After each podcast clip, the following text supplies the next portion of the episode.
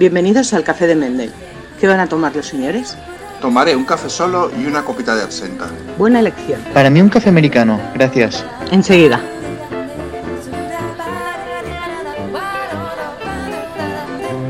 Hola José Carlos, ¿qué tal? Hola, muy buenas, Jan, ¿cómo estamos? Aquí en este café una vez más para hablar de lo divino en relación a, a Dante y lo humano en relación a la miseria, por ejemplo, de algunos premios literarios, ¿no? Así que cogemos lo mejor de cada mundo. Y tanto, y tanto. Yo tenía muchas ganas de hacer este café, eh, la verdad. Siempre tengo muchas ganas de este café mensual que hacemos eh, para hablar de literatura y para hablar de todo. Eh, pero, pero este mes tenía, tenía especial ganas. Eh, se me ha hecho muy, muy largo este mes de febrero. Curiosamente, el mes más corto, pero se me ha hecho muy largo y, y más de una vez he pensado, hostia, tengo muchas ganas de llegar al café y hablarle de este libro, de aquel otro libro a José Carlos. Y ha llegado el momento. Estoy muy contento Bueno. de, de encontrarnos. No nos vamos a engañar, se ha hecho largo, pero ha sido un mes de mucho trabajo, mucho trabajo, ¿no? Sí, sí, sí. Y aparte de trabajo, que tú andas muy liado con el tema de la editorial, también me parece que andas liado en un asunto de transhumancia, es decir, Ah, eh, de transhumancia libresca. Andas metido en una mudanza. Sí, aparte de- del tema de la editorial, por fin yo y mi pareja nos vamos a ir juntos a un piso donde he invertido en una buena biblioteca, algo muy importante para mí eh, y que ha sido crucial incluso para elegir piso. Y finalmente, después de mucho tiempo, que todos mis libros los tenía repartidos en mil bibliotecas, algunos en casa de mis padres, otros en casa de mis suegros, otros aquí, otros allá, ah, por fin podré tener, después de tanto tiempo, toda mi biblioteca unificada. Me Qué bueno, todo. los has reunido todos, todos. Todos, reunido. todos, Qué todos. bien, qué bien, eso es maravilloso. A- a- hasta ayer no fui capaz, no fui consciente de los libros que tenía. Ayer cuando los vi todos dije, wow, realmente tengo muchos libros. Igual se me ha ido la mano. sí, Mira, yo cuando me mudé, me acuerdo que guardaba los libros en cajas y decía, para que luego sea más sencillo eh, abrirlos y volverlos a colocar en su sitio. Y cuando llegué al, nu- al nuevo sitio, aquí en Torrelodones, me encontré con que el, el lugar donde iba a poner mi biblioteca tenía 50 cajas de libros que llegaban hasta el techo. No se podía entrar en la habitación. Así que dije, vale, cogí las cajas, las abrí y tiré todos los libros por el suelo. Solo me faltaba haberme tumbado en los libros y haberme, haberme frotado con ellos. Tiré todos los libros por el suelo y empecé de cero, ¿no? ¿Cómo vas a hacer para, para organizar semejante caudal literario? Sí, no, porque este es como un gran placer de los lectores, el de ordenar libros. Creo que es como uno de los grandes temas. Para mí es un regalo tener todos los libros. Tengo una idea, tengo una idea, tengo una idea, tengo una idea. Sí, sí, sí, sí. Hay un montón de series de estas de, de- que, que mi esposa Gema las ve en Netflix y tal, de Sí. gente que se dedica a ordenar las casas de los famosos. ¿Por qué no hacemos un tandem? Arimán y Rodrigo, le ordenamos su biblioteca. Nos llaman. Arimán y Rodrigo, estoy desesperado, los libros me devoran. Y vamos para allá, estudiamos la situación y orde- A ordenamos. mí me encantaría, ¿eh? pero es que yo incluso lo, cobramos. lo- lo haría gratis. Lo haría No, gratis. no, no. Vale, vale, no lo, no lo- ordenamos ordenamos pero me encanta. o allí sea. y que nos diga alguien, es que yo los libros los ordeno por colores. Uf. Vale, el orden de los libros. Hablemos de esto. ¿Cómo ordenas tú los libros? Bueno, yo los tengo ordenados por ejes, tema- ejes temáticos. Tengo una estantería donde tengo todos los libros de la Primera Guerra Mundial, Segunda Guerra Mundial, comunismo y nazismo y totalitarismos. Por Otro, momentos históricos. mm, Aparte. por ejes temáticos, porque en este caso es un eje temático que es los totalitarismos y las guerras del siglo XX, pero luego tengo otro que son manuales literarios. y, Vale. man- y libros sobre literatura para escribir y para, para todo lo, lo- lo de los talleres, ¿no? Luego tengo otro mueble que son clásicos y libro de bolsillo y libro de referencia, ¿no? Eh, desde el Quijote hasta, hasta Madame Bovary, ¿no? Todos en libro de bolsillo generalmente, ¿no? Y luego tengo un mueble exclusivo dividido eh, 50-50 para Kafka y Kadare. Ahí todo lo de Kafka y todo lo de Kadare, ¿no? Y también un poco por derivación lo poquito que hay en español de literatura albanesa. Y después, en el mejor mueble que tengo, tengo los libros de las colecciones que amo, ¿no? Las, eh, Acantilado, Asteroide, Anagrama, Impedimenta y cuatro o cinco más, ¿no? Y luego dentro de esto los libros de colecciones los ordeno por número. O sea, el número uno de Acantilado pues va el 1 y el número 8 pues va en el 8. igual con los de anagrama y igual con cualquiera, ¿no? Que, o sea, luego los libros no los tengo ordenados dentro, por ejemplo, del bloque de, de Segunda Guerra Mundial o Primera Guerra Mundial, no van por apellidos, ni van por nada de autores, ni por personaje biografiado, nada.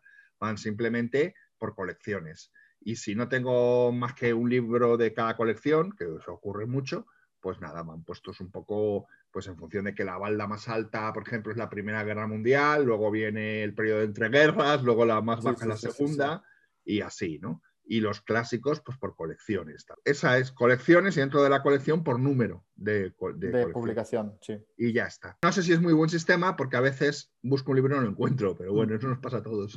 Pues no, claro, eh, este, este es el tema. Si no, si no encuentras los libros es que es un mal orden, ¿no? Porque yo lo que priorizo sobre todo es encontrar Ya. lo que busco. Pero escúchame, muchacho, no encuentro los libros porque muchas veces hay doble y triple fila.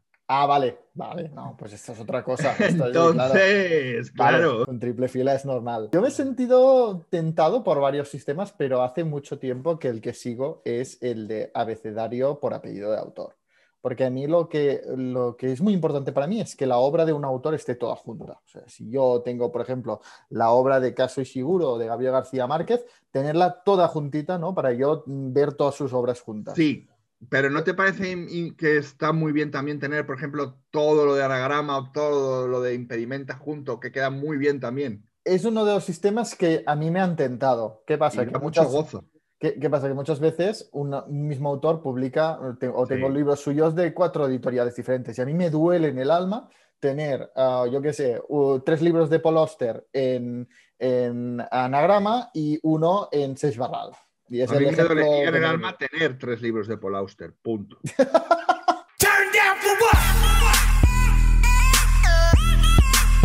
Punto.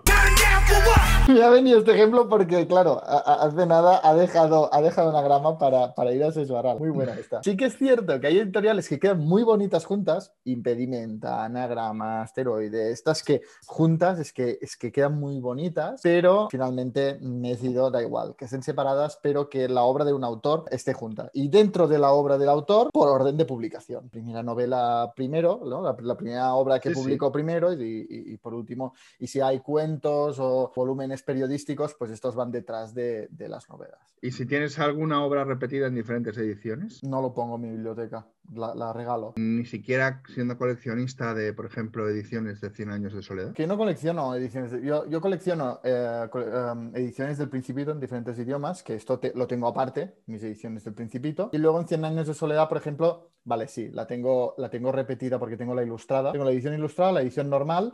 Y luego, eh, por encima del libro, pongo pues la biografía de Gabriel García Márquez. Pues la tengo, aunque sea de otro autor, la tengo encima de, lo- de la obra de Gabriel García Márquez. Una Mm. edición crítica de cátedra de 100 años de soledad que a veces visito para, para las notas a pie de página pues también lo pongo encima de mi edición de 100 años, ¿no? Pongo a veces libros, por ejemplo, en la obra de las hermanas Bronte también tengo la biografía de Gaskell de Charlotte Bronte encima de Cumbres Borrascosas, ¿no? Pongo estos libros para que no ocupen espacio y porque están muy relacionados con la obra que está debajo. No, no, no lo sé si está todo bien pensado, porque ¿y los libros de varios autores? Primero, los primeros de todos. Igual que los Anónimos, la Biblia, estos libros que Lazarillo Tormes, todos antes de la A. Y Bueno, si bueno, pues- autores, el apellido del primer autor. Me estás tentando a... a ¿Has visto? No, es que lo tengo todo preparado, lo he ordenado mil veces. de mil Y reordenar la, la biblioteca por, por orden alfabético, lo cual sería bonito también. Pero... Claro, y además se ve como la variedad, ¿no? Porque también es muy bonito ver todas las editoriales juntas, pero también es muy bonito ver la variedad, ¿no? Aquí un anagrama, aquí un asteroide, sí. aquí un tal. Y otro sistema que me tentó y que probé, pero no me acabó de gustar, es geográficamente. Toda la literatura africana aquí, toda la literatura francesa aquí, pero claro, hay muchos autores que no son de un lugar. ¿no? Porque yo qué sé, eh, Clarice Lispector era ucrainesa y se hizo brasileña. Hay muchos autores que no sabías dónde poner porque no son de un lugar concreto, ¿no? Claro, claro. y, y- y- y me costaba mucho. Y además también esto lo que me transmitió es lo occidentalista que soy, porque Mm. la literatura africana era nada, igual que la asiática, y luego en Europa cada país era ah, una biblioteca entera. Sí, sí, sí. un poco estas diferencias y volví a mi orden preferido. Pero bueno, eh, supongo que has visto, ¿no? Que hay modas de poner las estanterías ordenadas por color, que hay modas de poner los libros al revés, es decir, que no se vea el lomo sino que se vea la parte del papel, porque queda ¿Con más qué, ¿Con qué objeto hacen eso? decoración. O sea, que no van a coger esos libros, no los van a sacar en su vida. de.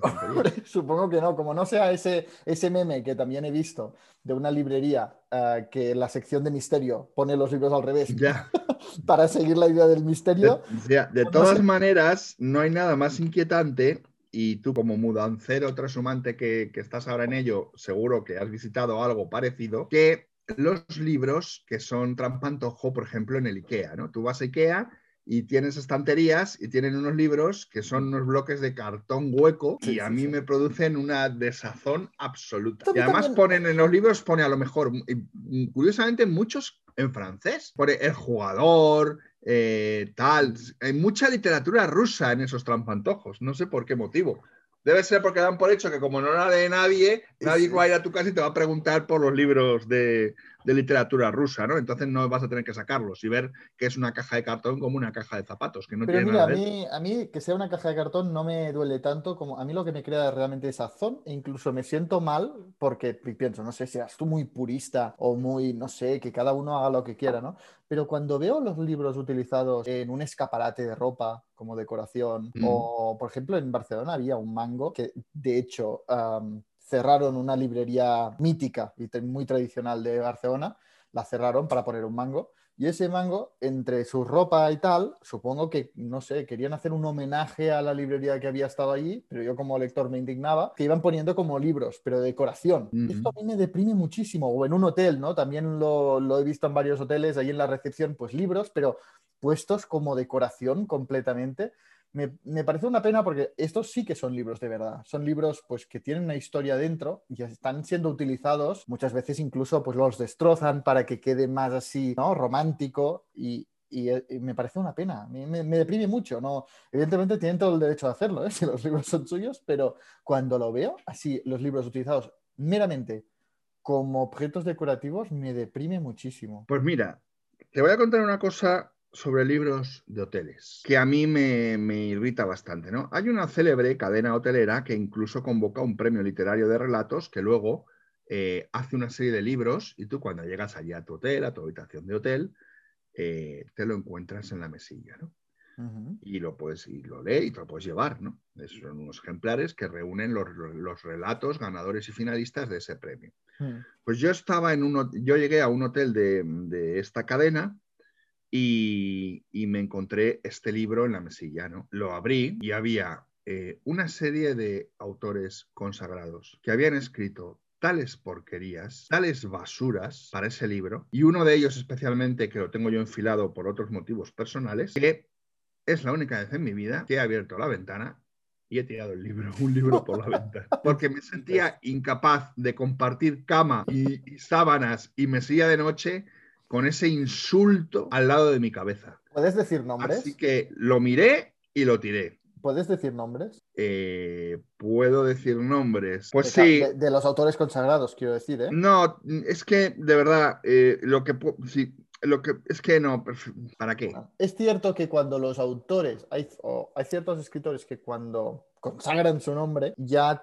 tiene tanto valor su nombre, valor comercial quiero decir, que ya poco importa la calidad de lo Sí, que sí. escriben. Yo esto lo he notado mucho y también en- especialmente lo- lo- en premios de españoles, que ya dan premio, ¿no? Eh, Es eso que hemos dicho en, en algún otro café, de que son los autores quienes dan prestigio al premio, no el premio a los autores. Es así. Y hay muchos, muchos premios que lo que buscan es a nombres consagrados que ya tienen cierta fama y cierto prestigio comercial, Exacto. pero, pero no da prestigio al premio. Exacto, exacto, es así, es así. Estaba pensando y es que tampoco recuerdo exactamente qué autores salían en, en estos libros, ¿no? Esta cadena de hoteles. Lo que sí que recuerdo es el que me hizo indignarme y tirarlo por, tirarlo por la, por la ventana. Y bueno, si lo, no creo que oiga este podcast y si lo oye, pues lo siento mucho, pero el que me indignó y lo tiré por la ventana fue un escritor que se llama Matías Candeira.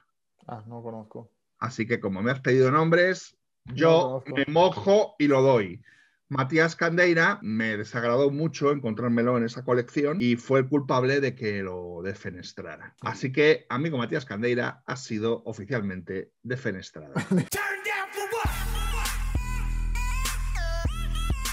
Y es lo que hay, y, no pasa nada. O sea, y uno, pues de vez en cuando, tiene que darse el gusto de defenestrar un libro, porque, porque es bueno, es bueno para la salud. Era, o defenestraba el libro o me tomaba una caja de Valiums. Entonces preferí proceder con el No, defenestramiento. pero o sea, es curioso este tema, ¿eh? de que sí que es cierto que hay autores que incluso hacen, escribe- escriben bien, escriben una obra bien, ¿no? Y me vienen sobre todo a la cabeza ejemplos de españoles, ¿eh? Porque creo que esto- estos premios tipo Planeta y tal lo, lo promocionan, de que empiezan escribiendo bien, pero al final su, su nombre tiene tanto poder comercial que ya no cuidan su calidad. Y sobre todo Sí. a la que ganan un premio de estos, yo qué sé, por ejemplo, Víctor del Árbol.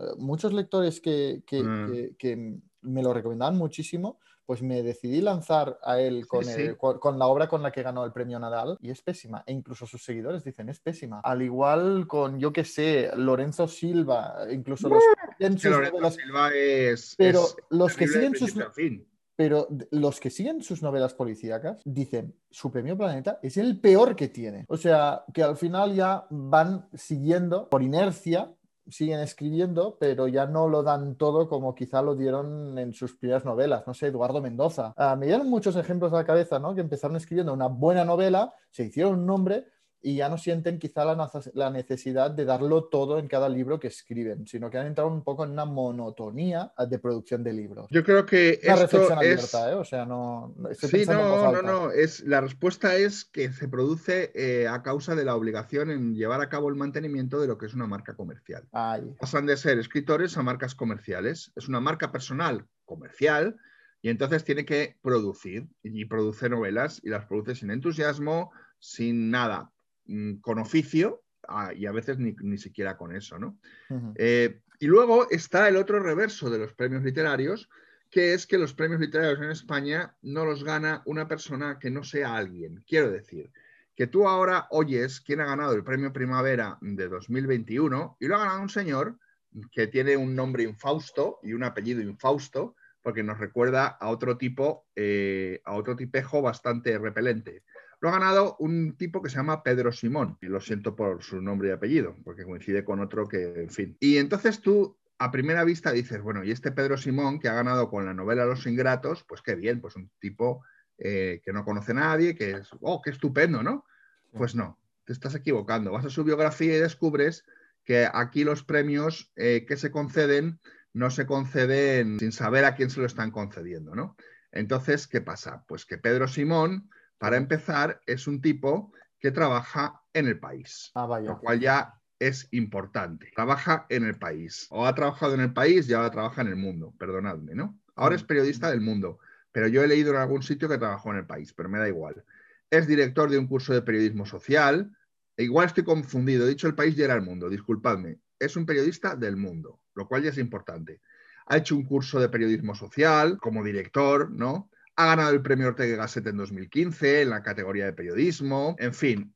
Y ha publicado además una primera novela que se llamaba Peligro de derrumbe y edita también con la editorial La Esfera de los Libros. Quiero decir que este Pedro Simón, que nadie conocemos y que nos recuerda al señor de los informes médicos, este Pedro Simón es un tipo que está consagrado, aunque no lo conociera mucho el gran público. O sea, ¿qué necesidad tiene Pedro Simón de ganar un premio literario? Y el menor de 25, que es, y lo voy a decir una sola vez, Dimas Prichisli, Prichisli, con su novela No hay gacelas en Finlandia, pues dices, ah, pues un menor de 25 que no había oído nunca, nunca, qué bien, qué bien, qué tal y qué cual. ¿no? Bueno, pues Dimas, el amigo, el amigo eh, Dimas, también tiene su currículum eh, bien nutrido y no han premiado en el concurso a un don nadie. Dimas, y lo voy a decir por segunda vez, aunque había dicho que no, Prichisli es un tipo que está graduado en filología hispánica y ha hecho el máster de escritura creativa en la Universidad Complutense. Había publicado algunos poemarios, había ganado el premio Valencia Nova en poesía y además había publicado en Renacimiento y además había ganado otro premio de narrativa y se había beneficiado, y esta es la clave, de la beca de la Fundación Antonio Gala para eh, escritores jóvenes. Quiero decir que todo esto se reduce a un tema de meritaje. O estás en la pomada, como cuando te quieres quedar de profesor en la universidad, ¿no? Si durante la época de estudiantes no hacen muchas fotocopias, besas muchos culos y pones muchos cafés a los profesores, cuando pides una plaza no te la dan. Pues estos premios se ganan porque antes se ha hecho un meritaje. Se viene de un medio editorial o un medio periodístico que forma parte de un grupo de monopolio, se viene de una fundación de la, de la Antonio Gala, que es un criadero precisamente de este tipo de escritores que luego se van a, reconvertir en los medios de comunicación como escritores influyentes porque apoyan la parte del sistema, no se ha premiado a autores nuevos, se ha premiado a autores que ya estaban consagrados en miniatura, por poderlo decir de alguna manera, ¿no? Yo creo o que sea, o no eres nadie, o, si, no eres, si no eres alguien, no ganas un premio. Esto significa que las plicas se abren y se ve quiénes, quiénes son los que concursan. No, y que, y que yo creo que el único el único, ¿eh? exclusivamente el único objetivo de un premio, dar a conocer nombres desconocidos. Pues es el único objetivo que en El único objetivo que debería tener un premio y su único activo el prestigio. Y cada vez nos encontramos con más premios que cero prestigio y cero dar a conocer uh, nombres nuevos. Por lo tanto, no entiendo muy bien cuál es el objetivo de, de estos premios. Yo creo que el paradigma de un premio literario debe ser el primer premio Nadal, que dio a conocer a una autora como Carmen Laforet con una obra genial que es Nada y puso en el mapa, además en ese momento, a una mujer escritora uh, con tanto talento. Efectivamente que es así, es ese paradigma, pero también el premio Nadal se fue torciendo. Claro, claro, sí, sobre todo cuando, cuando Destino fue mm, adquirido por Planeta, pues aquí ya se pervertió, pero al principio sus, y digo Carmen Laforet porque es el, eh, eh, es el nombre más claro, pero los primeros años los son primeros brillantes. Años, los primeros años. Son brillantes del de premio Nadal. Bueno, es lo que hablamos siempre de los premios. Yo este primavera, por ejemplo, no soy ni de su existencia, pero es que me lo creo todo. Es que es una cosa muy tradicional uh, de aquí, ¿no? Ves otros premios, seguro que todos los países tienen sus premios como este, pero tienen su premio, ¿no? El Estrella en Italia, el Booker en Inglaterra, el Pulitzer y el National Award de, de Estados Unidos, el Goncourt en Francia, ¿no? Premios organizados por una entidad independiente. En este caso, por ejemplo, todos estos casos que he mencionado, que son mis premios favoritos, son a obra publicada, es decir, una editorial ha publicado a un escritor que seguramente era también muy desconocido. O sea, yo qué sé, eh, cuando Eric Bouillard ganó el Goncourt, al menos internacionalmente, no lo conocía ni su madre. Sí, claro. Y el Goncourt hizo pues que saliera de ahí, se tradujera y, y, y esto está bien, ¿no? Y esto yo siempre defiendo que en España no existe. Y es una pena porque mucha producción, mucha más que en otros países, literaria, y es una pena que no exista un premio independiente, neutral, que busque la calidad y que busque promocionar la, libros y, y, autores, que hay muchos que valen muchísimo la pena y que no son conocidos. No sí. existe, solo existen premios, el premio nacional, por ejemplo, pero muy vinculado al Ministerio de Cultura y bueno, ya, no, no, ya claro, sabemos claro. todos cómo va esto, ¿no? Ya de los libreros, tal, pero... El de los libreros está bien. Sí, el de los libreros está bien. Bueno. De hecho, es, es, es, de los pocos que sigo. Pues ya lo tenemos claro. Arimán y Rodrigo le ordenan su biblioteca y Arimán y Rodrigo le otorgan un premio a obra publicada. Venga, tenemos que hacer una fundación ahí para. Eso sí, hacer como el concurso, que te dan un euro. Nosotros lo vamos a hacer de otra forma. Nos van a dar el euro. El ganador nos da un euro testimonialmente el día, el día de la entrega del premio. Genial, genial. Así que ya repasaremos los estatutos y los pondremos en marcha. Bueno, eh, bueno. ¿y tú, y tú qué, qué, has leído este mes? Cuéntame. Que uh, estamos aquí la verdad es que con tanto trabajo no he podido leer mucho, pero he leído libros eh, muy jugosos y con mucha y con mucha eh, con mucho recorrido, ¿no? Entonces sí. quiero hablaros de algunos de ellos. Pero voy a empezar hablando de un curioso fenómeno poético que he leído. Ha sido la lectura de dos poemarios, el de un hermano y el de una hermana, o sea, hermanos entre sí. Curioso que dos hermanos publiquen eh, poemarios, es muy curioso. Sí, sí, sí. Mira, el primer poemario que leí fue el de, el de Rafa Mellado, que se llamaba Cuerpo con dos sombras, de Rafa Mellado. Y de su hermana he leído No seré Magdalena arrepentida, que eh, su hermana es Rocío Mellado. Los dos poemarios son un poco como La noche y el día, fundamentalmente por la editorial que los ha publicado. El de Rafa Mellado es un poemario interesante, pero publicado en la editorial Multiverso, que es una editorial de autoedición, y que ha hecho un desastre con la publicación del libro. ¿no? O sea, el libro está publicado de forma apresurada, y sobre todo cuando Rafa Mellado es un extraordinario dibujante que mm, genera unas láminas preciosas. De hecho, la portada de Sombra con dos cuerpos es un dibujo de él. Y curiosamente, el libro de su hermana, publicado por una editorial pequeñísima que se llama La Galvana, La Galvana, ese libro está muy cuidado y está ilustrado por Rafa Mellado, por su hermano. O sea, las ilustraciones que debería haber puesto en su poemario las pone en el poemario de la hermana. El poemario de la hermana es, aparte que la hermana, bueno, pues que, que Rafa Mellado me permita eh, decirlo, es mejor poeta que él, es un Mm. poemario mejor, mucho mejor, está muy bien el poemario de Rocío. Resulta que además es preciosa la edición en esta pequeña editorial y además con estas ilustraciones que son prodigiosas. Y sin embargo, eh, Rafa Mellado publica su poemario desnudo de ilustraciones en una publicación sórdida. Él me cuenta que le atosigaron mucho, que no lo tuvo claro, por eso se decidió a mandármelo. Es un poemario en el que habría cosas que, que enmendar y que corregir. Y es una lástima porque, porque, bueno, él tiene talento. Bueno, pues es una pena que haya publicado así su primer poemario, ¿no?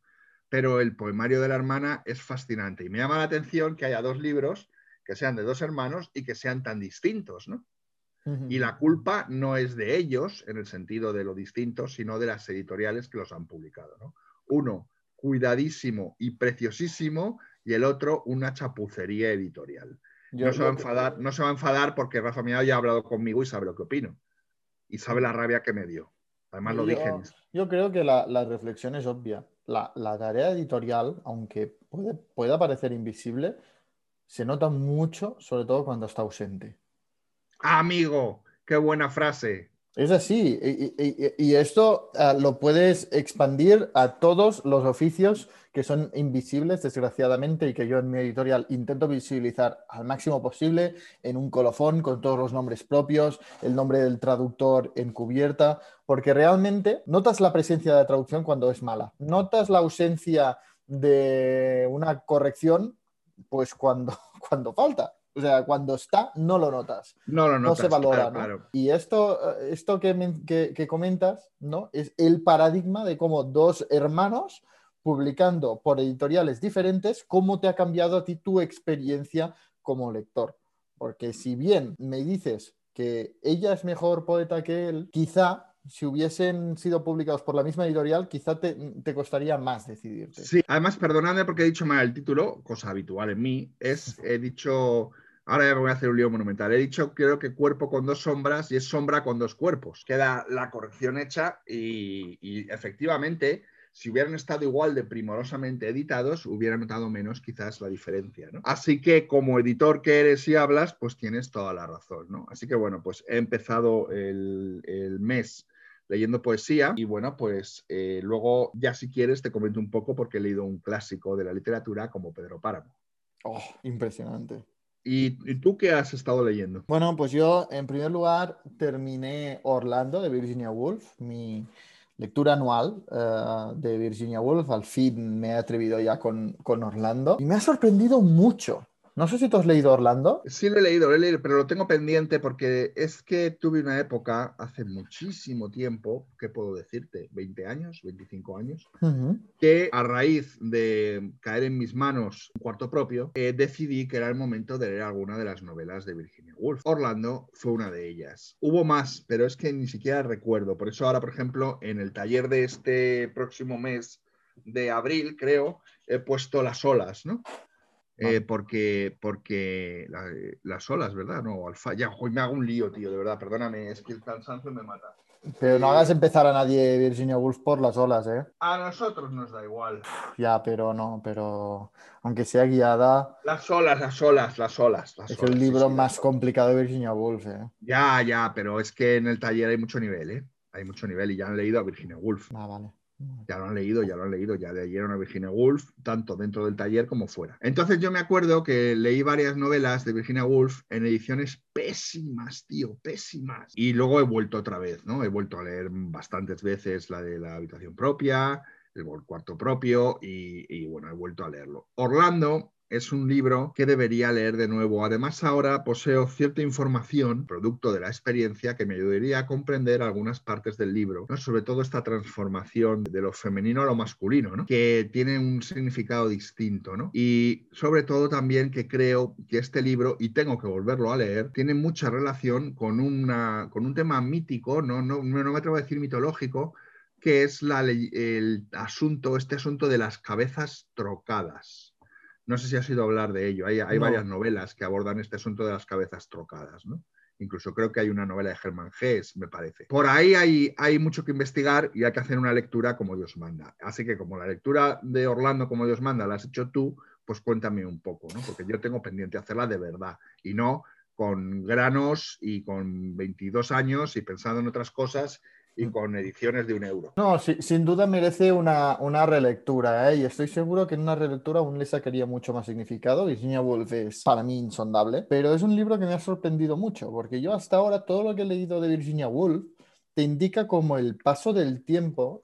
Todas las novelas de Virginia Woolf encuentras esa pugna, ese pulso entre los protagonistas y el tiempo. Y el pulso siempre gana a favor del tiempo. Veis a sus personajes derrotados, siendo doblegados por el tiempo. Alfaro es un magnífico ejemplo, si no el más claro, pero también la señora Dalloway, cuando se encuentra pues con el que había sido su pretendiente, ¿no? Notan el paso del tiempo, notan que el tiempo les ha pisado, les ha atropellado, ¿no? Y, se quedan como, como completamente derrotados. Aquí, en cambio, me encontré una cosa completamente diferente. O sea, esa Virginia Woolf melancólica por el paso del tiempo nos presenta a, a un personaje, Orlando, nos lo presenta con la frase, la, la novela empieza con la frase, él porque no cabía duda sobre su sexo. O sea, ya nos plantea aquí, en la primera línea, la cuestión del sexo, ¿no? Ah, y te presenta a Orlando como un hombre. O sea, ah. él, porque no cabía dudas, significa que hay todas las dudas del mundo. Sí, o sea, dice él como en aquel momento estaba claro que era un hombre, ¿no? Eh, pero, pero bueno, luego lo que vendrá, ¿no? Orlando, al lado de todos los protagonistas que yo he conocido de Virginia Woolf, tiene ah, una alegría, una libertad que se respira en toda la obra y, afecta a todo. O sea, Orlando, para empezar, es un personaje que vive 400 años. O sea, es que ya empezando por, por aquí, dices que es imposible. Sí, claro, es que aquí se están tratando muchos mitos y muchos topos narrativos muy interesantes, ¿no? Uno, la inmortalidad o la cuasi inmortalidad pero y además que a nadie le sorprende. Esto incluso me ha llevado al realismo mágico. O sea, a nadie le sorprende que viva 400 años. A nadie le sorprende cuando cambia de sexo. O sea, un día se va a dormir y se levanta siendo una mujer. Y aunque obviamente, ah, pues ah, hay muchos... Ah, eso yo te había dicho de mujer, a, de mujer a hombre, de hombre a mujer. Es de hombre a mujer, si empiezas. Sí, es que estoy, tonto perdido. Ya ha venido antes el, camarero este que tiene cara de, estreñido y me ha, susurrado al oído que diga que Las cabezas trocadas es una novela de Thomas Mann, no de Hermann Hesse. Pues ah, vale. He dicho esto que del cambio de sexo, si lo he dicho mal, dímelo, porque estoy un poco atontado, porque además de la absenta me he pedido un anís del mono y claro.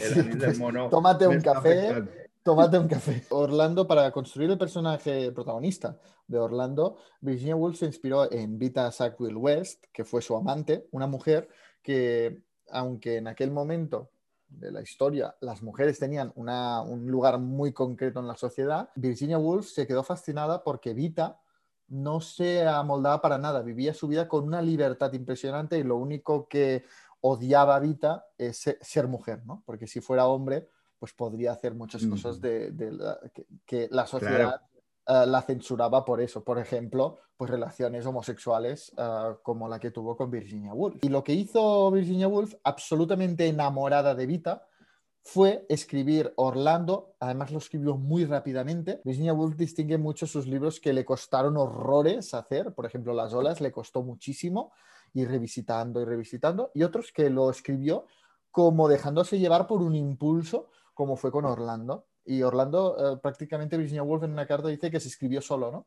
Y con, y con Vita en la cabeza, creó ese personaje que nace en el reino, diría que era de Isabel I de Inglaterra. Conocemos a Orlando cuando es el favorito de la corte de, de Isabel I de Inglaterra y vive 400 años durante los cuales cambia de sexo y vive exactamente como quiere. O sea, toda la historia y toda la realidad de la novela ah, sigue el, gusto de Orlando. Y lo bueno es que te lo crees. O sea, como lector lo estás viviendo.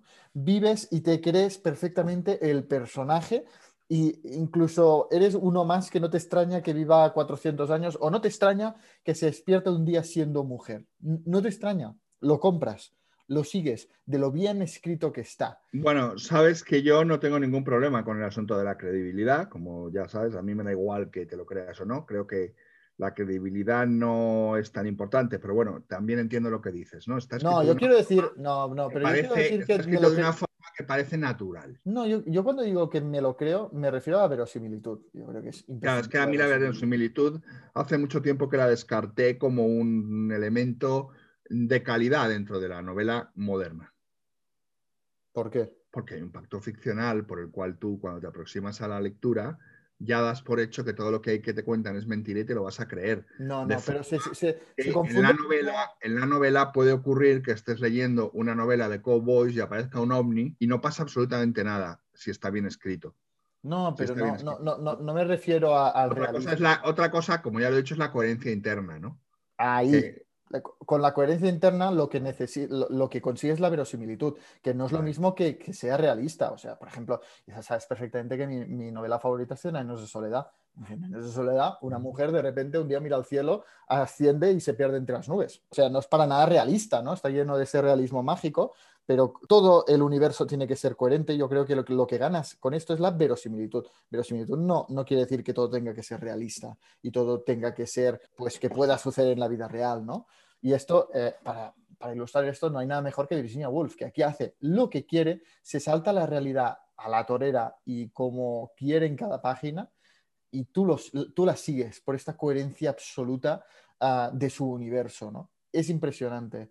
Y ahora mismo que está teniendo lugar ese debate de la ley trans, tiene más sentido aún. O sea, no me lo Mm. esperaba, pero tiene muchísimo sentido y te ilustra perfectamente ya no solo la transexualidad, sino ah, hace una crítica mordaz a la sociedad, porque ves como Orlando, siendo hombre, había tenido todas las puertas abiertas y de repente un día se despierta Claro. mujer Sí, sí, sí. y se tiene que enfrentar a una de problemas y a una de barreras, ¿no? Hmm. Que él, bueno, porque, porque lo afronta todo riendo, ¿no? Pero porque Orlando se ríe de la sociedad y se ríe de todo, ¿no? Pero ah, solta muchísimo. Ese momento del cambio de sexo, a mí me, me encantó la, la, la crítica, la, la típica frase de, bueno, esto ya no lo puedo hacer porque ahora soy una mujer, ¿no? Me encantó, me encantó. Ah, encierra, encierra una, una corriente sociocrítica mm, muy, muy, muy poderosa, ¿no? Y que la tiene especial importancia ahora, ¿no? Con el colectivo LGTB Sí. reclamando sus derechos, la ley trans sobre la mesa, todo el debate que está teniendo lugar ahora.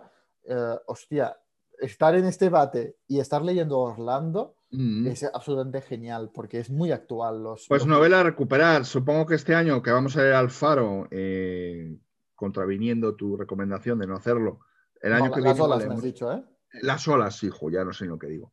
Perdón, perdón, las olas. Disculpadme, eh, de verdad, disculpadme. es que ha, ha sido una semana, un mes muy duro.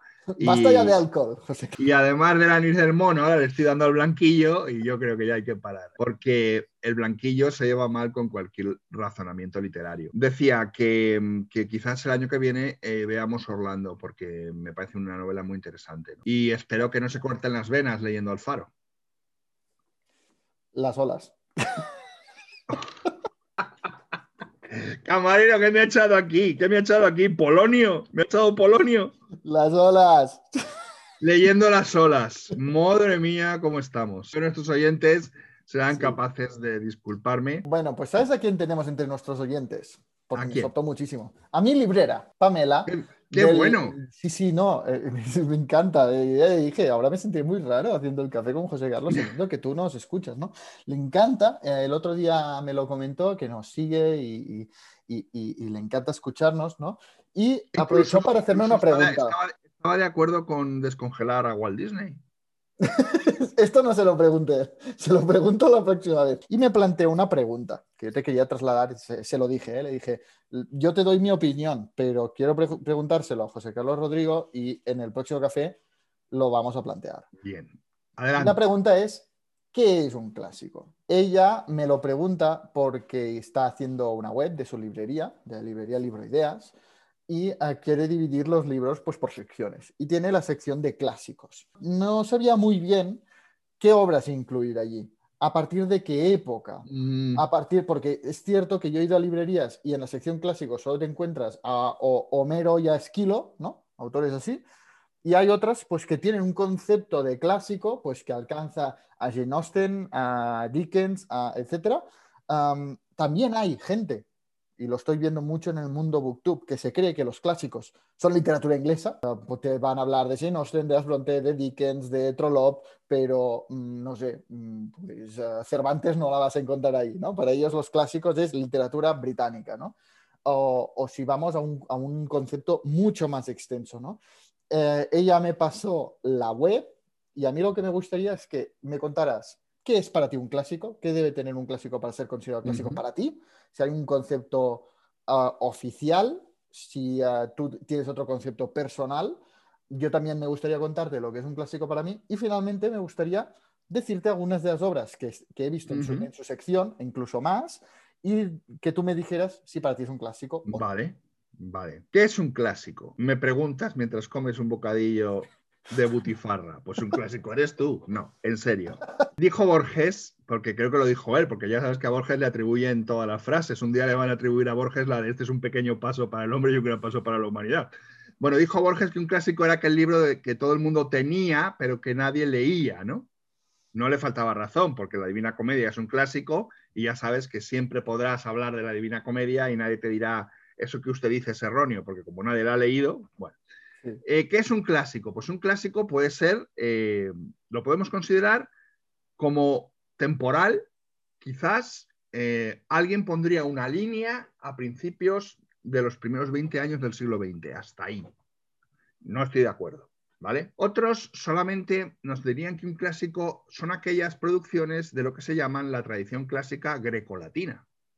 No estoy de acuerdo. Otros nos dirían que los clásicos son los grandes libros que conforman el corpus del canon de la literatura occidental. El Quijote, no todas, pero algunas o bastantes obras de Shakespeare, Dickens, patatín, patatán y tal. Vale, tampoco estoy de acuerdo, porque el concepto clásico, evidentemente, en sí es excluyente, porque deja libros fuera y autores fuera. Entonces, ¿qué es lo que hace que un libro sea un clásico o no lo sea? Bueno, fundamentalmente creo que un libro es un clásico eh, cuando después de mucho tiempo o bastante tiempo, por ejemplo, para mí bastaría un siglo, incluso menos, 50 años, ha sido leído por muchísima gente y es conocido por muchísima gente, es decir, incluso por gente que no es experta en literatura. Es decir, a mi señora madre, que en paz descanse, que tenía ya, murió cuando murió, tenía 83 años, tú le hablabas de los Beatles y sabía quiénes eran. Este es el ejemplo. Cuando tú a una persona le preguntas por Cervantes, es muy difícil que no sepa decir que es un escritor español o por Shakespeare. Esto es un clásico. Le preguntas por un clásico que para mí es un clásico, como puede ser Kafka, y a lo mejor no saben quién es. No lo han oído en su vida. Mm. La popularidad y la recepción es lo que hace que un, que un, que un libro sea un clásico. ¿Por qué el thriller de Michael Jackson es un clásico? Porque prácticamente hay un disco en una de cada dos casas del primer mundo del thriller. Todos lo han tenido, ya sea en cassette, en vinilo, ha estado, ¿no? Esto es un clásico. O sea, ¿hay alguna casa en España que no tenga el Quijote? Sí, pero son las menos. Todos tienen un Quijote, aunque no lo hayan leído ni lo piensen leer, aunque lo pongan a parir, porque es un rollo, pero lo tienen. Un clásico es esto, ¿no? Yo creo que es un libro que gana por aplastamiento porque está en todos los lados. Ahora, como O sea, decía o sea, Borges, depende es de la posible que popularidad. no lo hayan leído. O sea, depende de la Depende de popularidad. la popularidad. El clásico se filtra a la popularidad, a la popularidad de la gente. La gente ha oído hablar del Quijote y no ha oído hablar de, por ejemplo, eh, El Castillo de Kafka. Y El Castillo es un clásico. Para mí lo es, pero, pero no lo es en el sentido estricto porque la mayoría de la gente no lo conoce. O sea, el clásico es aquel libro que cuando tú bajas a la calle y le preguntas a un señor que está eh, ahí en, parado en una esquina y le dice, dígame tres libros de la literatura universal. Te dice tres libros, esos tres libros son clásicos. Es decir, El Quijote, Hamlet y, y Quo Vadis. Pues chicos, Quo Vadis es un clásico, porque lo conoce todo el mundo, aunque ha sido por la película o aunque Vadis de Sienkiewicz, del polaco Sienkiewicz, ¿no? Cosas así, ¿no? Eh, son libros de, o sea, lo que el viento se llevó es un clásico, sí, es un clásico, porque está en muchísimas casas y porque todo el mundo sabe que es un libro que habla de lo que habla, ¿no? Pues es un clásico. ¿Tiene nivel de clásico? No, seguramente no, porque ahora muchos se llevarán las manos a la cabeza y dirán, es que cómo va usted a equiparar a Margaret Mitchell, la autora de lo que el viento se llevó, con Homero. Bueno, es que ambos son igual de populares. Es más, Margaret Mitchell en Estados Unidos es bastante más popular que Homero, por lo tanto es un clásico. Creo que he respondido con la mayor sinceridad posible, dando un argumento que además me desagrada, porque yo no, no considero que un clásico deba ser un libro masivo, pero es lo que lo convierte en ello. Yo creo que, o sea, estoy, estoy de acuerdo, sobre todo en el, que nunca lo había pensado, pero en el plazo de 50 años creo que está, que estoy muy, creo que es muy correcto, porque yo creo que es el plazo ¿no? que te permite ver si es una fama temporal, por ejemplo, yo que sé, 50 sombras de Grey, que fue un bestseller, y ahora eh, ya casi ni encuentras en las librerías. No, no y sobre todo que se está. deshacen de él, se deshacen de él. Exacto, exacto. O sea, de un clásico tú no te deshaces, porque cuando no tienes sitio, porque no lees y tienes cuatro libros de adorno y quieres hacer sitio, tienes el Quijote, 50 sombras de Grey y no sé qué, vas a llevar a la librería de segunda mano 50 sombras de Grey. No te vas a deshacer del Quijote, aunque te parezca el libro más aburrido del mundo. Sí, pero, o sea, si, si um, se hiciera más brevemente, yo qué sé, cada 10 años, ¿no? Eh, solo 10 años, pues diríamos, Patria de Fernando Aramburu es un clásico, porque realmente lo ha petado, ha sido traducido a mil idiomas, mucha gente lo conoce, pero ¿qué pasa? Que aquí ya no solo buscamos popularidad, sino popularidad a largo plazo. Es decir, que cuando pase el ciclo normal de un libro, se sigue hablando de él, se sigue leyendo, se sigue teniendo, sigue creando debate y sigue Exacto. en muchos sentidos. Y Patria se está devolviendo. Ahora mismo tú puedes comprar Patria por un euro en multitud de librerías de segunda mano. Exacto. Y a mí me gustó de Patria, pero pasará. Yo creo que el criterio temporal es bueno, el de popularidad también, pero creo que también tiene cierta relevancia, que lo comenté con mi librera, el antes y el después que han creado, la influencia que han tenido, ¿no? Bien eh, visto, bien visto. Bien ¿Verdad? Uh, o sea, por ejemplo, vuelvo a sacar el ejemplo de 100 años de soledad. 100 años de soledad ha marcado un antes y un después en la literatura y ha influenciado claro. a muchos. Ya no hablo de Homero. O sea, es un clásico, es evidente que es un clásico. Los Miserables es un clásico porque es que ha, ha, influenciado muchísimo, ha sido un antes y un después, una obra maestra, ¿no? Que, que, que ha influenciado a muchísimos uh, escritores en literatura, ¿no? Marca un antes y un después. Uh, sí. Si uh, sigue siendo popular y tal, pero no sigue la estela y no aporta nada nuevo ni tal, no sé si yo lo haría entrar ¿no? en el Olimpo de, Exacto. de los clásicos. Pero Exacto, me encanta que estemos de, de acuerdo en el tema de que el tema temporal, ¿no? Porque sí. era sobre todo me pedía un tema temporal de a partir de qué año, a partir de qué, de qué siglo, si una, una novela escrita en 1970 puede ser un clásico, ¿no? Eh, Por ejemplo, El Gato Pardo, sí. no sé cuándo fue publicado, pero es bastante reciente. Sí, en los 50, sí, claro, es un clásico, evidentemente. Un clásico imprescindible. ¿no? Sí, ah, y luego además hay otro problema, bueno, eh, va, eh, es que no quiero volver loca a tu librera, pero hay otro problema. Y es que hay autores que son clásicos que no tienen obras clásicas. ¿Cómo se come eso? Por ejemplo, Azorín es un clásico. Dime una obra de Azorín que sea considerada como un clásico. Para los muy expertos, yo te digo, su primera novela, La Voluntad. Pero no la conoce nadie. No es un clásico, pero no tiene difusión. Nadie tiene La Voluntad en su casa. La tengo yo y tres frikis más. Pero dime obras de Azorín una obra de Azorín que sea un clásico. Pues no, pero Azorín es un clásico. Por supuesto que es un clásico. Curioso, ¿eh? Conocía su nombre, pero no conozco su obra. Eh, hay otros autores que, que, les pasa lo mismo, ¿no? Son clásicos, pero no tienen una obra que sea clásica. O sea que en esa ordenación de clásicos que tiene que hacer tu librera, tiene que pensar también en autores que lo son, pero que no tienen un libro que lo sea, cual complica todavía más. No, sí, además es algo muy, yo creo que estos criterios que estamos dando también son muy subjetivos, ¿no? Uh -huh. Puede entrar o salir, ¿no? Puedes tener Pero desde luego más... hemos establecido, hemos establecido buenos parámetros, ¿no? Eh, popularidad, influencia, que son muy, muy, muy importantes. La influencia popularidad, influencia y la perspectiva que te da 50 años.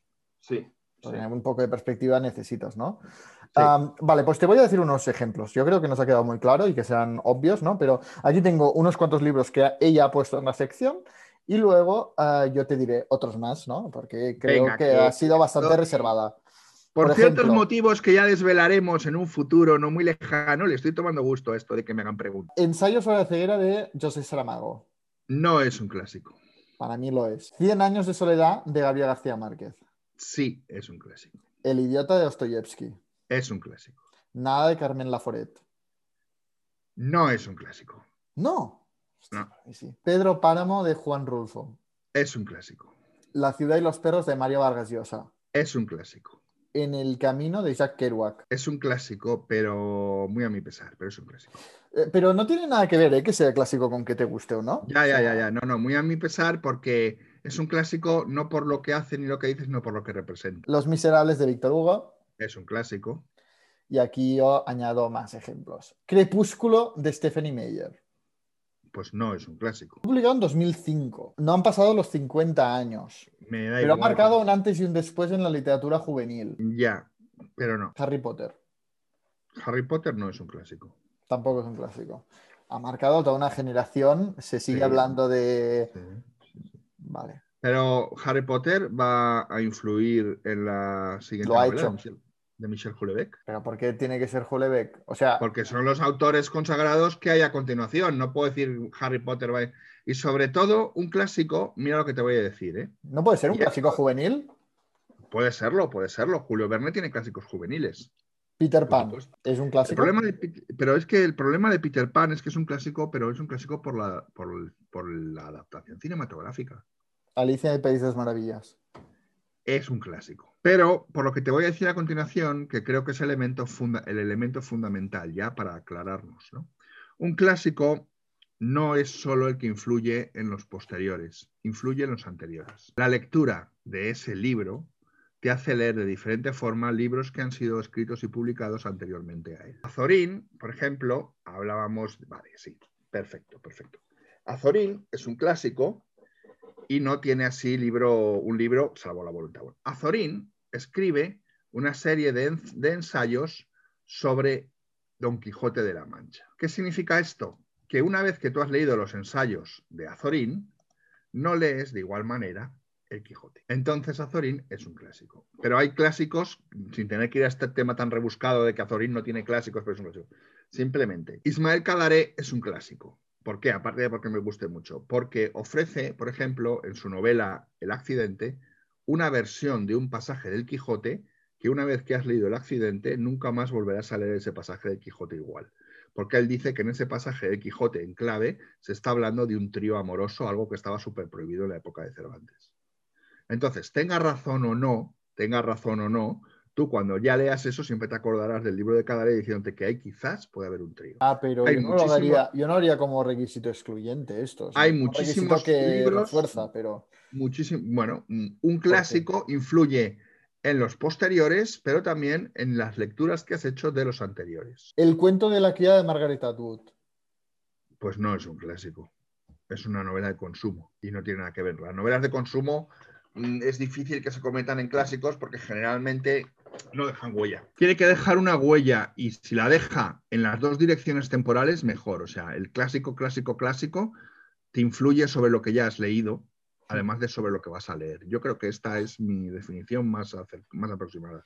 Sí, yo creo que sería el criterio de que hayan pasado 50 años, que sea popular y, y siga siendo popular y actual, que haya influenciado, haya marcado un antes y un después en la literatura Exacto. y ah, preferiblemente, es un claro indicio de ser clásico, que te ayude a releer eh, de otra manera el pasado. ah, Bien, bien expresado eso, eso es, eso es, eso Vale, es, bien expresado. Pues yo Que creo que nos ayude a ha... releer, que te ayude a releer lo pasado, muy bien, muy bien, muy bien. Pues Y que quedado generen nuevas interpretaciones de lo futuro, ¿no? No sé si hemos ayudado a mi librera a cerrar este, este, esta sección de su nueva web. Yo, Pues no, yo creo que no. yo tengo que decir que estoy completamente de acuerdo en los que ha, en los que ha incluido de momento. Por ejemplo, me has dicho que nada para ti no es un clásico o ensayo sobre la ceguera no es un clásico. mm, para mí te puede gustar más o menos ensayo sobre la ceguera, pero yo creo que está al nivel de la peste al Camí. En el nivel no quiero nivel de calidad, nivel de Sí, consideración y de actualidad. efectivamente, eh, pero, pero yo creo que todavía no es un clásico, porque el clásico se forma, ¿eh? O sea, el libro clásico, el libro que es un clásico, no es un clásico el día que, se- el día que nace y se publica. Es un clásico con el paso del tiempo. Y al ensayo sobre la ceguera va en camino de serlo, pero no lo es todavía. ¿Vale? Porque Saramago no es un escritor que se tenga mucho en las casas. Todavía sigue siendo un escritor para iniciados. Me estoy explicando, ¿verdad? Sí, y es cierto que fue publicada en 1995, o sea, está lejos de haber pasado los 50 años Claro. que nosotros mismos Entonces. Saramago, mm, evidentemente, a medida que pase el tiempo, se convertirá en un escritor mucho más popular, pero de momento no tiene ese respaldo masivo, ¿no? Eh, aparte, te digo, ¿las obras de un premio Nobel automáticamente al ser nombrado premio Nobel son clásicos? No lo digo por Saramago, ¿eh? pero es que me ha venido la, la pregunta. Yo, yo creo que el Nobel, al, tener tanto prestigio, nos gusten o no su- sus decisiones o todas sus decisiones, ah, tiene tanto prestigio que es un factor más, como tú dices, que un factor que puede ayudar a- a convertirte en clásico es que te ayude a releer el pasado. Yo digo, el Nobel es algo que te ayuda a ser clásico. Obviamente han habido muchos Nobels que han pasado, pues han sido completamente olvidados, pero tiene tantos buenos escritores que han pasado clásicos en su haber que eh, claramente es un indicio, es casi un reconocimiento actual de decir vas a convertirte en un clásico. Es como lo del santo, que antes de ser nombrado santo por el Papa es, eh, es otra cosa. Es beato, es beato. Exacto. Pues eh, te Antes hace era- beato. Cuando Te hace eres, beato. cuando eres Nobel ya te has hecho beato y luego ya el, el apoyo popular y la masificación y todo esto te hará santo, ¿no? Es el galardón de la beatitud. Así que por mucho que le fastidie a- al señor Saramago, eh, es beato. Yo creo que ahora se ha revuelto allá donde esté. y luego también me gustaría que me justificaras el tema de Nada, Carmen Laforet, porque Nada sí que fue publicado en 1943, han pasado 50 años, creo yo que sigue estando en muchísimas bibliotecas, que sigue siendo muy actual ah, y que sigue siendo leído y sigue fascinando a lectores. ¿Por qué Nada para ti no es un clásico? Bueno, pues porque me parece un libro que está superado y que además ha tenido, eh, en mi opinión, un mal paso del tiempo. Evidentemente los libros no son culpables de- del avance de la sociedad y que se queden desfasados, ¿no? Pero nada, ha tenido un mal paso del tiempo, ¿no? No, mm, no lo sé. Quizás porque ha sido un libro muy sobado, ha sido un libro que se ha llevado mucho de ban- en- como bandera de muchas cosas, que quizás no estaba escrito para eso no me parece un clásico, me parece un libro desgastado, me parece un libro que ya no tiene mucho que aportar. O sea, Yo vamos, a al criterio, o sea, porque aquí A ti te gusta mucho, a mí me gusta pero- mucho. pero yo es que creo que es un libro que está agotado, ¿no? que no, no puede ofrecer más. No creo que haya escritores, sí, claro, o escritoras, habrá uno o dos, evidentemente, que, es, que, que cuando escriban lo estén haciendo bajo en algún aspecto de la influencia de la novela nada. ¿no? O sea, que lo llevas porque aquí cumple los 50 años, cumple el requisito de popularidad, Pero no Después de muchos años, pero no el de la influencia, ¿no? Eh, este criterio que hemos añadido Sigue después. siendo un islote, eh, eh, Jan. Este libro es un islote.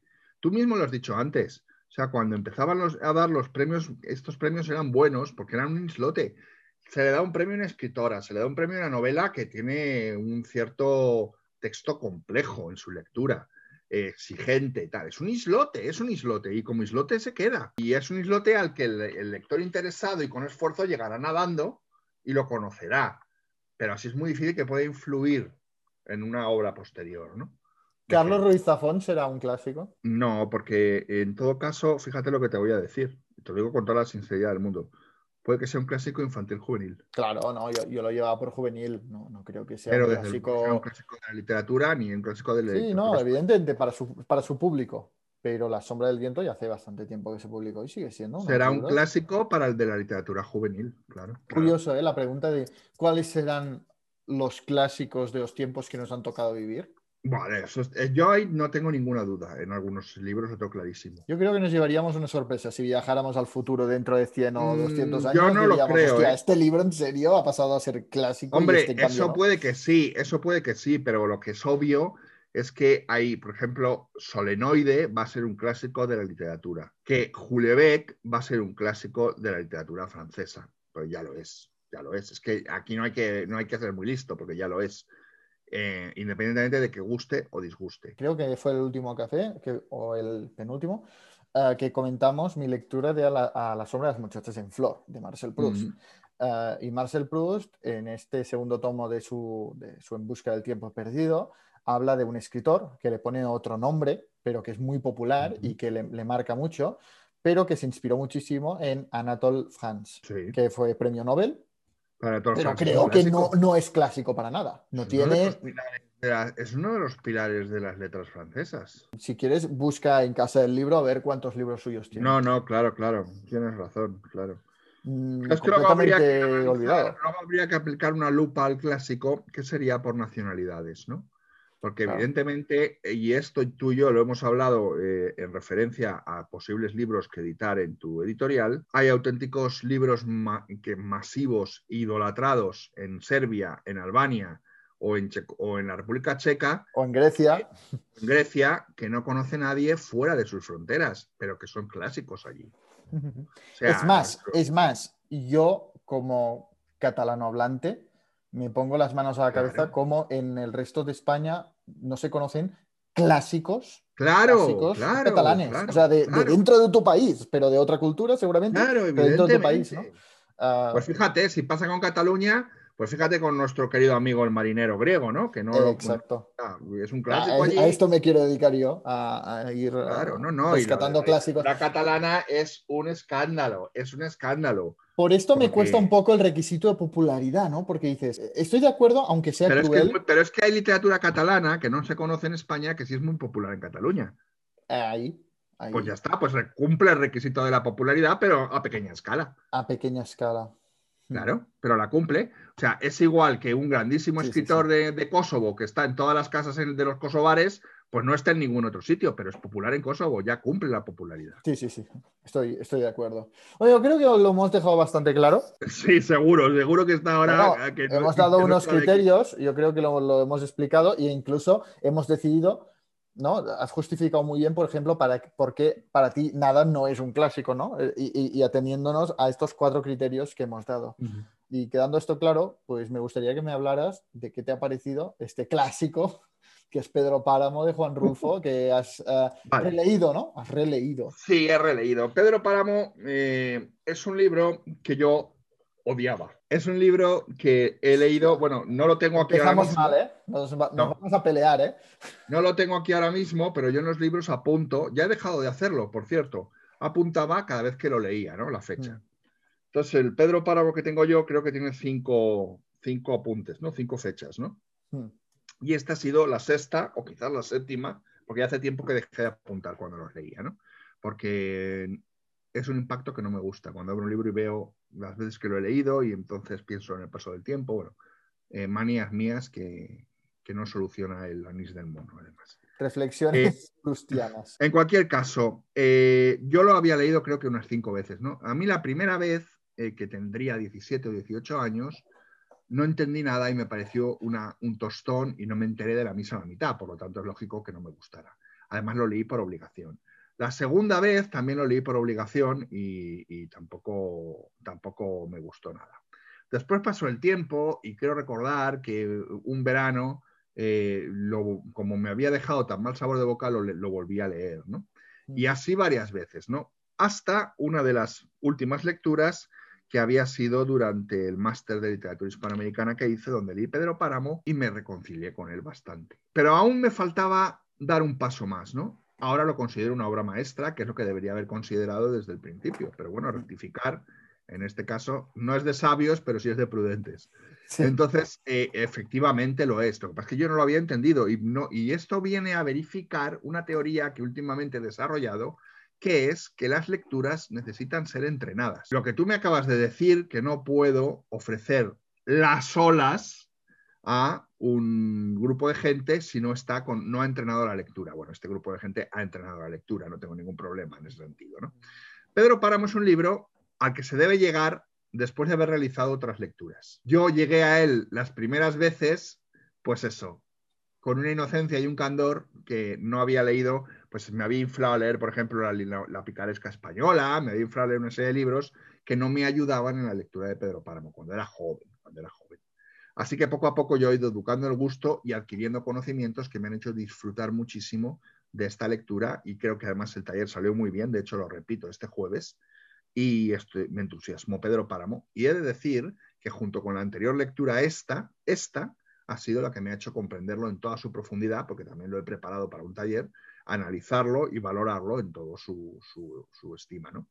De hecho, en una novela mía que se llama Casillero del Diablo, uno de los capítulos empieza diciendo vine a Comala a mataros de aburrimiento, porque lo dice un escritor en ese libro que lleva varios años sin poder escribir y que está de uñas precisamente con Pedro Páramo porque odia el libro. Pero bueno, eso es ficción, ¿no? Pero para que veas, hasta qué punto, hasta qué, hasta qué punto en mi relación con Pedro Páramo había sido tortuosa porque no lograba hincarle el diente. Bueno, pues no te voy a engañar. Eh, la profundización en Follner, la profundización en Onetti, la profundización en Virginia Woolf, la profundización en Kafka, me han ayudado a que finalmente haya sido capaz de profundizar en Pedro Páramo y comprenderlo de principio a fin sin hacerme un lío y sin que me resulte nada extraño y moviéndome con mucha familiaridad entre todos estos habitantes de Comala. Te cuento las cosas como son. No hay, aquí no hay ni trampa ni cartón. El único cartón es el que se me ve a mí debajo del pelo. No, no, yo, yo la verdad es que disfruté de, Pedro Páramo. Y he disfrutado, Desde, desde la primera lectura.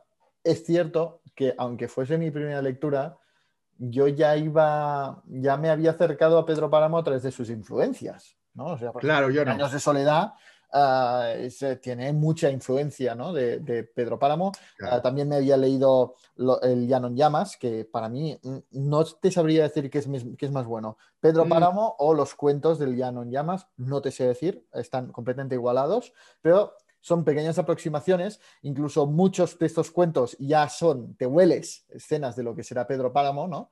Ah, porque bueno, mm, no, es el único escritor que antes de escribir su novela a través de sus cuentos, Gabriel García Márquez, para no ir, mm, más lejos, ¿no? Antes de escribir Cien años de soledad, hay muchos cuentos que ya va creando Macondo, que ya va creando muchas de las historias que, que recopilarán Cien años de soledad. Por lo tanto, ya me había ido acercando a sus temas y a sus técnicas narrativas y Pedro Páramo fue como la coronación de todo esto, de todo este trabajo que, que, llevaba años ah, haciendo. Ah, pero para mí es que precisamente una de las cosas que justifica que es un clásico es lo mucho que ha influenciado el antes y el después que ha marcado en la literatura latinoamericana y, universal.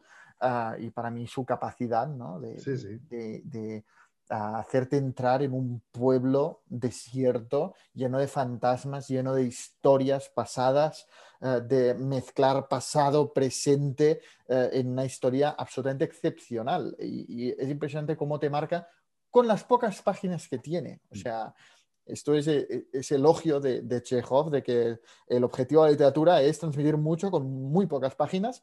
Pedro Páramo lo cumple sin ninguna duda. Es impresionante cómo, en, no sé cuántas páginas tiene, pero es que no llega a 100 páginas. 90, hay tantas. Es un universo. Es un, universo. claro, entonces tú fíjate, yo eh, las dos primeras veces que lo leí venía de haber hecho mi propio plan de lectura con, desde los 12 años y me había leído todo el siglo de oro español, picaresca, teatro mm, y todo el medievo español, ¿no? Milagros de Nuestra Señora, Alfonso X el Sabio y todo lo que quieras. Entonces, con mm. esa preparación me estrellé contra un libro como Pedro Páramo, que evidentemente no, no estaba preparado para ello, ¿no? Entonces, a medida que fue pasando el tiempo y fui descubriendo otros lectores más en, consonancia, sobre todo con el siglo XX, pues pude empezar a entrar en el, en el libro, ¿no?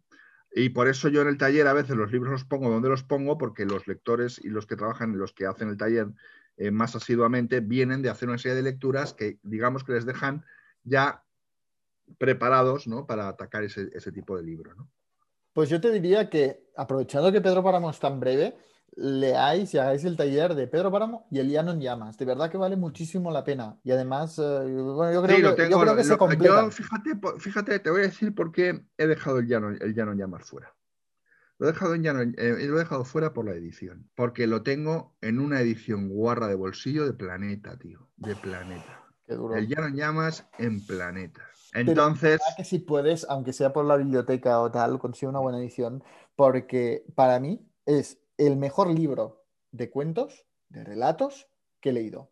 De todos. y he leído Borges. y digo, a ver, bueno, yo creo que los grandes cuentistas ah, están en Latinoamérica, mm, pero el de Juan Rulfo era impresionante. O sea, Sí, sí, sí. cada cuento era impresionante. Sí, y además te va a hacer gracia, te va a hacer gracia, porque lo tengo en la edición de Planeta y esto ya lo dijiste tú en un vídeo hace tiempo eh, hablando de una editorial, ¿no? Que no te había gustado lo que habían puesto en la portada.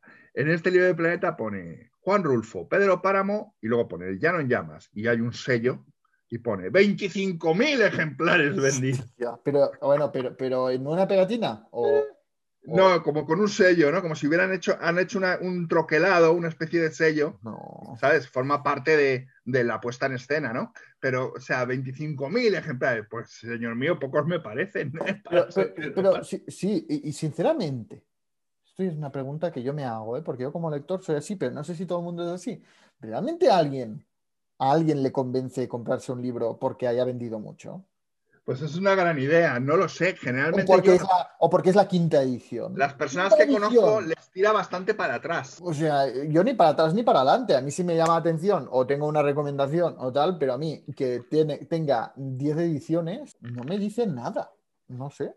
Bueno, no sé, es una cosa mía.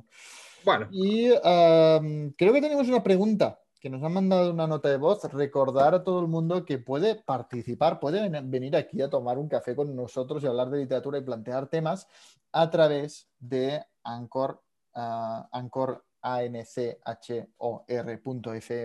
barra el café de Mendel. Ahí nos puede mandar una nota de voz, pues planteando pues si quiere que hablemos de algo, si quiere plantearnos algún tema, exacto. os invitamos a todos a hacerlo porque realmente nos encanta pues, recibir vuestros comentarios, recibir vuestras preguntas ¿no? y, y- hablarlas.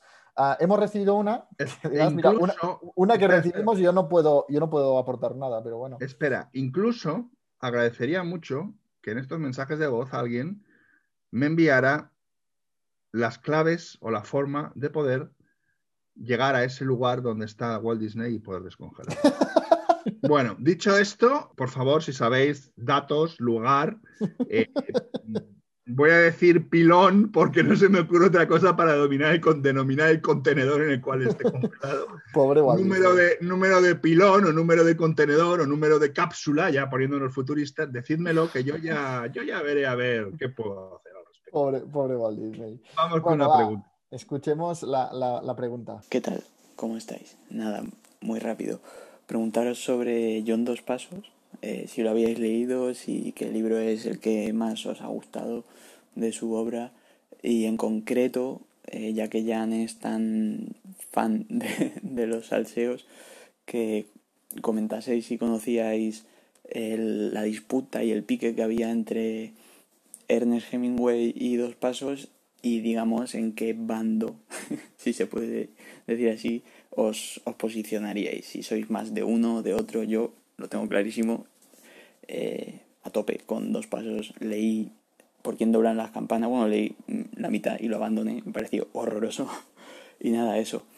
Eh, me despido y decirle a Mendel, que está ahí con sus libros, que se ponga la mascarilla, que yo creo que no se ha enterado de que hay una pandemia mundial. nada, un abrazo, cuidaos mucho y leed mucho. Mendel, ponte la mascarilla.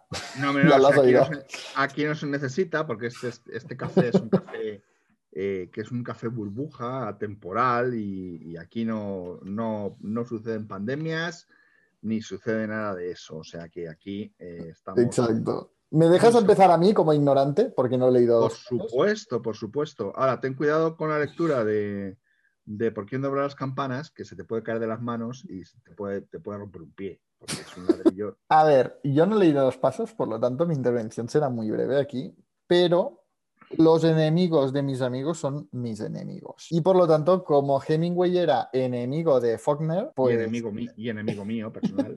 pues eh, yo estaré con dos pasos. Me da igual por qué se discutieron. Me gustaría mucho saberlo y Pues me- lo vas me a saber. Me siento muy avergonzado de que haya algo de salseo literario y yo no lo haya leído o no lo haya, no, no, no, no, lo sepa. Pero yo estoy con dos pasos a full porque yo soy del equipo Follner. Bueno, pues eh, la discusión no es por un motivo baladí ni por una estupidez, eh, es una cosa muy seria porque hay un muerto de por medio. Vamos a ver, eh, querido amigo, mm, dos pasos bien, Hemingway, caca.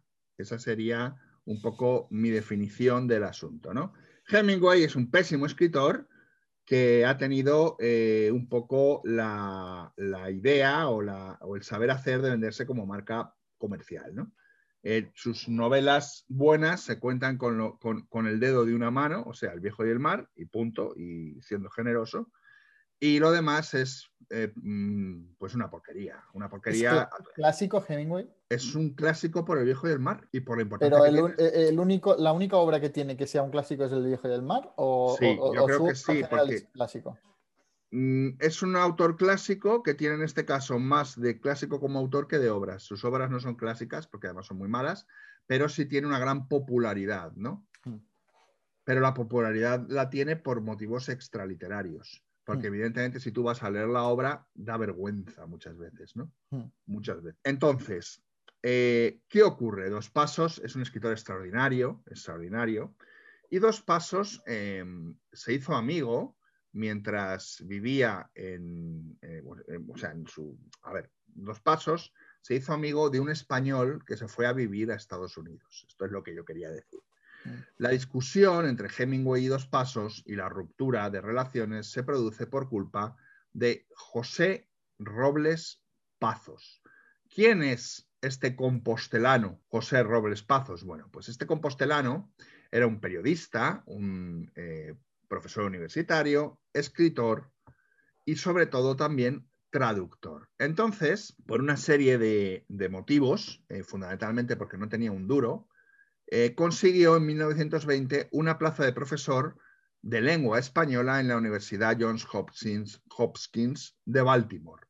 Y allí se hizo muy amigo del matrimonio Dos Pasos. Tan amigo se hizo que tradujo Manhattan Transfer y la obra de Dos Pasos sobre España, Rocinante vuelve al camino. Vale, ¿qué ocurre? Que cuando estalla la guerra civil, eh, José Robles Pazos, el traductor de Dos Pasos, había venido de vacaciones a España. Y entonces ya no vuelve a, Estados Unidos. Robles Pazos era socialista casi comunista y se pone a trabajar como traductor del bando republicano y traduce eh, asuntos eh, adscrito a los militares soviéticos. ¿Vale? Creo que me estoy explicando de la manera más sencilla posible, ¿no? Pero, a pesar de que eh, está trabajando como traductor para el Ministerio de Guerra y, y- y todo esto, porque conocía ruso, eh, Pazos empieza a discrepar con la visión ultracomunista estalinista de la Unión Soviética y en su- mediante su intervención en la Guerra Civil Española. ¿no? Esta deriva mm, de huida del estalinismo y de desengaño lleva a que eh, en Valencia sea detenido por agentes españoles que obedecían al Partido Comunista Soviético y lo fusilen. Desaparece sin dejar rastro, pero se piensa que fue fusilado. Poco después de esto, John Dos Pasos vino a España y se enteró de que Robles había desaparecido. Lo habló, bueno, lo habló con Hemingway y Hemingway le dijo que esta desaparición o este asesinato había sido porque Robles era un espía fascista y que estaba perfectamente justificado porque era necesario y correcto para que avanzara la causa stalinista. Fíjate, Hemingway está hablando de revolución y asesinatos de salón con un ron en la mano. ¿no? Esta afirmación de que el asesinato del amigo de dos pasos y traductor de sus obras al español fuera necesaria eh, para la causa stalinista provocó la ira en dos pasos y el no volver a hablar ni a querer relacionarse con Hemingway. Así que desde el punto de vista literario estamos con Heming con dos pasos y desde el punto de vista ideológico estamos con dos pasos. Totalmente. Pues creo que ha quedado perfectamente explicado, ¿no? Sí, sí, sí, sí. sí ¿no? Le Y- mataron al traductor y Hemingway dijo que el traductor estaba bien matado. Ala, arreando. Yo creo que este tío no, no pensaba antes de, antes de hablar. Es un escritor que a mí me fascina, pero, o sea, no porque me guste, sino porque lo encuentro muy, muy, muy interesante, ¿no? De Hemingway, cómo reacciona en muchos casos. Lees su novela autobiográfica, París era una fiesta, y también, ¿no? Cómo te transmite muchísimo. No, la palabra no es que te caiga bien, porque no te cae bien, pero te parece muy interesante. Te cae persona. gordo, te cae gordo. Pero es un enigma, ¿no? Y a los lectores nos encantan los enigmas. Y Hemingway siempre yo al menos quiero entenderlo, ¿no? Y quiero decir, pero ¿por qué? ¿Y qué sentías, ¿no? Y además es un hombre que se pone mucho la coraza, ¿no? Y, y esto para, para el- a cualquier lector le fascina. Yo este mes también he leído Shakespeare, bueno, releído. Es con lo que yo quería ir, es con lo Ah. que yo quería ir. Me interesa mucho que me hables de Shakespeare. He leído Sueño de una noche de verano. No es mi obra favorita de Shakespeare. Tampoco lo es la mía. También te lo voy a decir, pero el título me parece tan maravilloso. ¿No te pasa?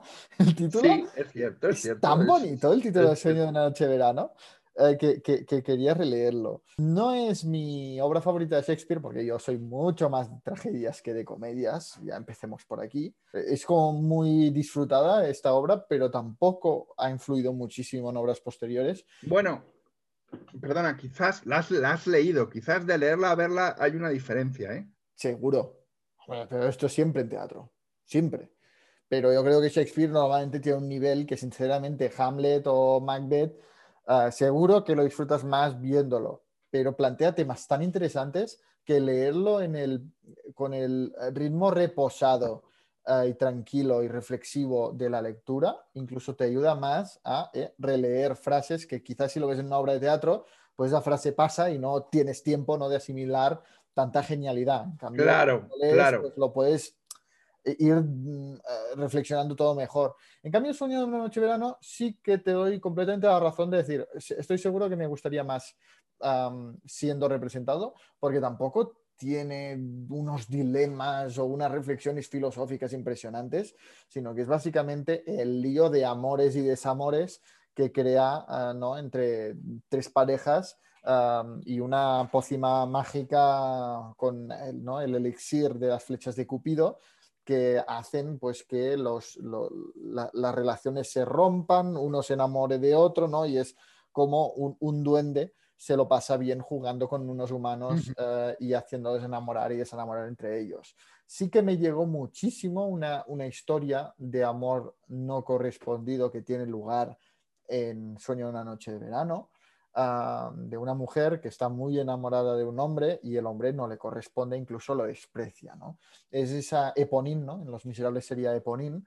A mí esas historias de amor no correspondido siempre me llegan muchísimo al alma y la verdad es que Shakespeare, cuando se pone en la voz de esta mujer que sigue desesperadamente a su amado e incluso le facilita llegar a la mujer a la que él ama, ¿no? Y es casi como una esclava mm, que es despreciada, que es vilipendiada, que es ah, injuriada, pero sigue ahí por ese sentimiento tan fuerte que Shakespeare casi te lo retrata como una enfermedad, ¿no? Como un mal de como ese amor ah, que te convierte, que te anula como persona, Sí. ¿no? Te, te somete completamente al, al enamorado. Esta parte de la historia sí que me llegó mucho. En general toda la historia me gustó, pero sí que es cierto que las obras de Shakespeare os mentiría si os dijera que es de mis favoritas, ¿por qué no?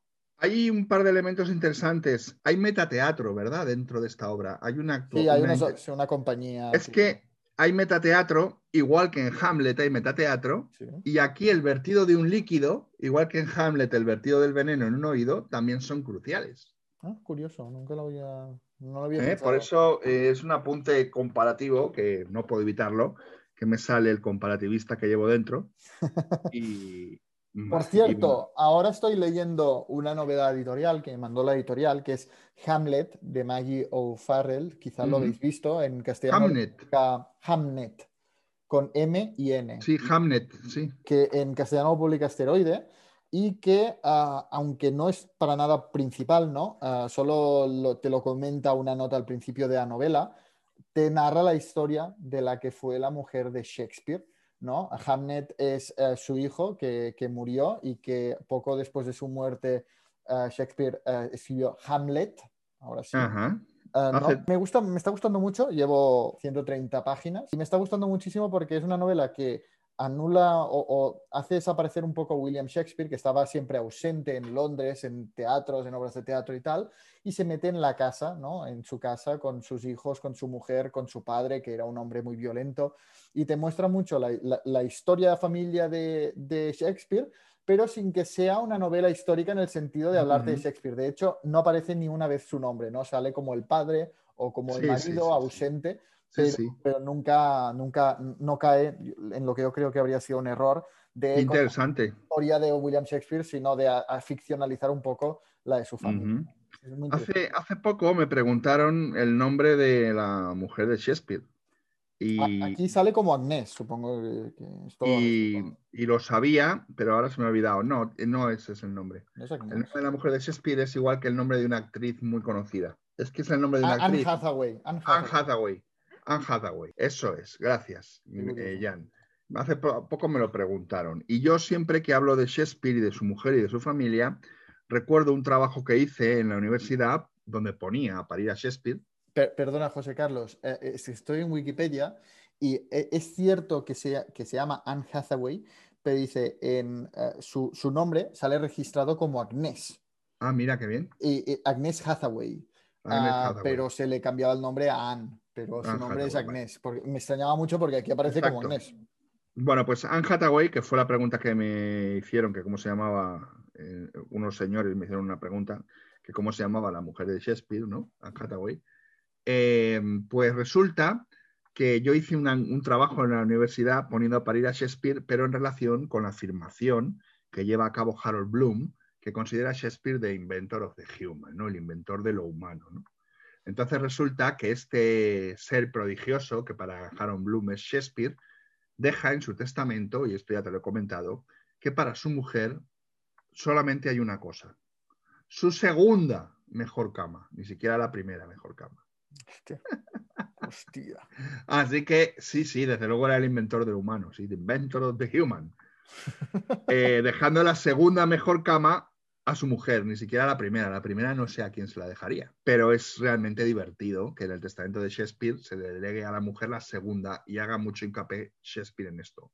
Segunda. Mejor. Qué curioso. No, aquí de momento, ya te digo, Shakespeare está muy desaparecido. Lo que sí sé es que Maggie O'Farrell ha hecho un gran trabajo de documentación e investigación para hacer este libro, Sí, claro. pero que no, lo- se nota. O sea, por ejemplo, esto de Agnès, ¿no? Que he tenido que ir a Wikipedia y sale Anne Hathaway, pero si te documentas un poco más, ves que su nombre real era Agnès, pues ella aquí lo tiene, ¿no? Y, pero lo hace muy narrativo, muy de historia, lo ficcionaliza mucho seguramente, pero que los datos seguramente eran correctos. Por ejemplo, que su padre era muy violento, ah, cómo se casaron Sí. porque ella se había quedado Claro. embarazada, que Mira. Shakespeare había sido su profesor de, latín, el profesor de latín de, de Agnes, y pues se enamoran, ah, se queda ella embarazada y pues las familias llegaron a un acuerdo para que se casaran, ¿no? Pero muchas, ah, muchas cosas eh, presentes en la vida de Shakespeare, pero que al menos de momento está, brilla por su ausencia Shakespeare. Está en Londres, en teatros, ¿no? Y ves sobre todo, es sobre todo la historia de Agnes, de su mujer, am, ¿no? Y de cómo era ella y cómo afrontaba pues la ausencia de, de su marido. eh, básicamente vivía ella con toda la familia, ¿no? Haciéndose cargo de todo. En este sentido, el tratamiento de la historia y de, lo- de la realidad histórica me recuerda también al de Norman Mailer en el libro del que ya hemos hablado alguna vez, El castillo en el bosque, donde Mailer nos habla de la infancia y juventud de Hitler a través de la vida de su padre y de su madre.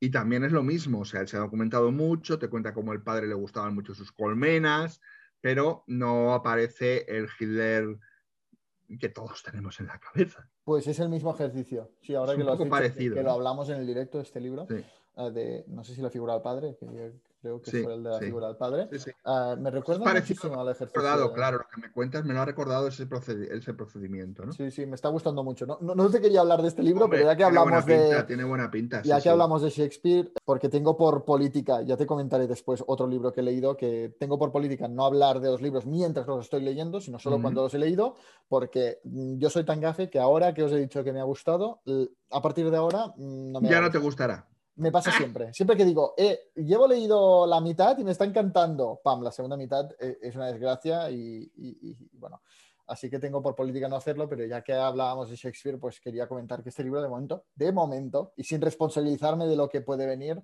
me está gustando. Bueno, pues yo he leído también Mm. eh, otro clásico, y ahora cuando me has preguntado por clásicos, he dicho que es un clásico, La ciudad y los perros de Vargas Llosa. Primera novela de Vargas Llosa, escritor que nos cae muy gordo y muy mal, pero que es un prodigio en sus primeras obras. Ya mantuve en Instagram ciertas, discus- ciertas eh, discusiones no acaloradas, sino civilizadas, porque en Instagram no permito tontuneces de ningún tipo. Y ya expliqué que entendía que había un Vargas Llosa hasta El Hablador, que está publicada en el año 87, y que a partir de ahí le dan el premio Planeta, y Vargas Llosa empieza a ser un desastre. Fue el premio ¿Cómo es Planeta. Del 93, además, el, el año que yo nací. El 87 es el Hablador, a partir de ahí no sé cuándo le dan el Planeta, ¿vale? El, Pero el después de- 93. del 93. Y luego además también eh, tiene el Nobel, ¿no? Entonces, como le... eh, bueno, espera. Bueno, a ver, atención, porque esta es mi respuesta y voy a decir las cuentas que me han hecho la pregunta A mí- para a mí que... lo que me impactó muchísimo de la, de la lectura de La ciudad de los perros es Sí. lo que escribía en aquel momento, que es de una calidad impresionante, o sea, Impresionante. cosas como sean, eh, la- el dominio de las técnicas narrativas o de ese narrador desconocido que no te revela hasta el final, me parece impresionante. Ah, cómo Vargas Llosa parece criticar lo que ahora defiende. O sea, Bueno, ¿Entiendes lo todo el mundo, todo el mundo tiene derecho a cambiar de opinión. sí, sí, pero me sorprendió muchísimo. O sea, porque sí, las novelas que le hicieron famoso eran eh, inspirados en unos ideales que ahora él rechaza completamente, ¿no? O sea, Hasta conversación en la catedral, hasta conversación en la catedral o incluso la guerra del fin del mundo, es un Vargas Llosa y luego es otro. Pero va unido a un proceso de aburguesamiento que viene de la mano del éxito, ¿no? Sí, sí, sí, sí. Bueno, vamos a responder en el alegato en el que yo voy a explicar brevemente por qué Vargas Llosa es un mal escritor a partir de ese año. Va una respuesta que luego lo pondré en Instagram para que oigan el podcast, porque les voy a responder por aquí, a Sad, Cota, Sad Kazaz, Sad Kazaz, esa es la Sí. cuenta, arroba Sad Kazaz, luego lo escribiré. Juancho Libros Patagónicos y Fausto Huxley. Bueno, pues ellos, para ellos tres va dedicada esta respuesta. Vargas Llosa, a partir del 87, tiene este premio y luego gana también el premio Nobel. Vargas Llosa tiene muy mal ganar. Eh, muchos premiados eh, con premios importantes se estancan y se atascan cuando lo consiguen. El ejemplo más notorio es el de Camilo José Cela, que no fue capaz de dar una derecha. Se convierten en monigotes de la prensa del colorín. Vargas Llosa eligió convertirse en político, en candidato a presidente, en tertuliano, en columnista y en una serie de cosas que fueron afeando y estropeando su prosa y haciendo que desapareciera su talento. Indignaciones. Pues la fiesta del chivo es un novelón y pertenece a esta época. Bueno, primero, la fiesta del chivo no es un novelón. Yo dije que era una obra menor y alguien se enfadó mucho conmigo. Que ya quisieran otros escritores tener una obra menor así, sin duda. Pero yo estoy juzgando en la fiesta del chivo dentro de la producción de Vargas Llosa, no dentro de la producción de Perico de los Palotes. Entonces, dentro de la producción de Vargas Llosa es una novela salvable. Es la tuerta en el reino de los ciegos de la poca inspiración y de las novelas escritas apresuradamente por contrato y para salir en momentos adecuados y vender. ¿Que luego parece que en la última novela ha mejorado? Pues parece, pero no seré yo el que pueda constatarlo porque me da una inmensa pereza y ya me ha dejado de interesar Vargas Llosa. ¿Qué ha ocurrido? Estos son los motivos por los cuales opino que Vargas Llosa se ha corrompido, se ha estropeado y ha dejado de ser un buen escritor. ¿Tenemos un buen Vargas Llosa? No, tenemos un Vargas Llosa que es un genio, que escribe una serie de obras maestras en la primera tirada de novelas. ¿Vale? La Casa Verde, Pantaleón y las Visitadoras. Yo ya no, no recuerdo el orden, el orden, ni falta que me hace. Mm. Esta es mi respuesta que queríais escuchar. Y ahora os digo, he leído eh, por enésima vez La ciudad y los perros y es una obra maestra, pero sobre todo, si de, si de Pedro Páramo podríamos decir que es lenguaje más estructura, de La ciudad y los perros digo que es estructura más lenguaje. Porque la estructuración, la arquitectura textual de La ciudad y los perros es tremenda. De hecho, el taller que doy es un taller de narratología, enseñándole a la gente todos los recursos que Vargas Llosa emplea Es en esta primera novela. Es impresionante. Desde cosas que no conocía nadie o muy poca gente, como el diálogo telescópico que aparece en, la- en Vargas Llosa, pasando por los cambios de focalización, por los monólogos, por el recurso del dato oculto, Y A mí me pareció incluso más que una historia o una novela, un ejercicio literario. O sea, un Exacto. ejercicio de Un exhibir, artefacto. de exhibir un abanico impresionante de técnicas narrativas. Porque Es un artefacto. o sea, las técnicas narrativas que utiliza tiene un peso tal en la historia. Exacto. Por eso digo que es estructura más lenguaje, mientras que Pedro Páramo es al revés. Sí, sí, es sí, lenguaje más estructura. Es, sí. además es que es una comparación que se ve muy claro, ¿no? Ahora, la novela es extraordinaria. Para, y además, para- para los que no lo hayan leído, más o menos de qué va la- una sinopsis. bueno, la novela va fundamentalmente de la vida de una serie de cadetes, porque son, eh, son estudiantes que están eh, internos en el Colegio Militar de Lima, Leoncio Prado. Entonces son los Leoncio, Prada- le- Leoncio Pradinos. Y es la vida que hay dentro del cuartel. que son los perros. que son los perros, claro. Pero bueno, también hay una, un trabajo técnico autorreferencial en ese título de la ciudad de los perros que en el taller lo explico. Mm. Eh, en cualquier caso, son los perros. Eh, ¿Qué ocurre? Bueno, pues que dentro, de, dentro del cuartel, pues las cosas eh, entre los cadetes, pues no son las que parecen, no hay camaradería, se llevan de una forma muy allá. Mm. Y a raíz de robar un examen, no os destripo nada porque esto ocurre al principio, pues se producen una serie de acontecimientos que hace que la novela derive entre sus muchos géneros hacia la novela negra, hacia la novela también de casi policial y en algunos aspectos también es novela de formación, novela negra limeña y luego tiene la novela eh, el trabajo constante de diversos datos ocultos e incluye la revelación al final del texto de un dato oculto que para mí es uno de los mayores quiebres del horizonte de expectativas de la historia de la literatura universal, porque realmente deja atónito al lector con la revelación de ese dato. ¿no? Por eso es una obra maestra. Y va sobre la vida de estos cadetes y las cosas que les ocurren, no solo dentro del colegio, sino fuera, a través también de una relación con sus novias, de una relación con sus familias, en una novela completísima, un artefacto literario, que por cierto tiene mucho paralelismo en cuanto a construcción estructural con Tiempo de Silencio de Luis Martín Santos, que había aparecido en España en 1962 y la obra de Vargas Llosa había sido escrita en el 62 y después de pasar por un largo camino de censura, porque contiene escenas que son realmente muy terribles para el año 63, fue publicada por Seis Barral en España en el año 63 pero tiene muchas cosas que se pueden comparar con Tiempo de Silencio de Luis Fernández Santos. ¿no? La multifocalidad, la multipercepción, los saltos temporales, la fragmentación, la estructura laberíntica, etcétera, etcétera, etcétera. Muy recomendable, una obra maestra de Vargas Llosa, que evidentemente la comparas con La fiesta del chivo, tan defendida por mucha gente en Instagram cuando hablé de Vargas Llosa, y La fiesta del chivo palidece. Además de que La fiesta del chivo es una novela tramposa porque está escrita de una determinada forma en la cual se le ve el andamiaje, que está escrita así para precisamente enganchar al lector. Y ahí se le ven, se le ven los, se le ven los pelos y los flecos al libro que lo ha hecho de una manera especial. Sin embargo, en La ciudad de los perros, la estructura forma parte de la novela y la estructura es acorde con la novela y no es un recurso para enganchar al lector, sino en todo caso para, para alejarlo, ¿no? Porque es una novela terriblemente exigente. Vargas Llosa era un maestro escribiendo. Se echó a perder, no pasa nada. Hay que reconocerlo y punto.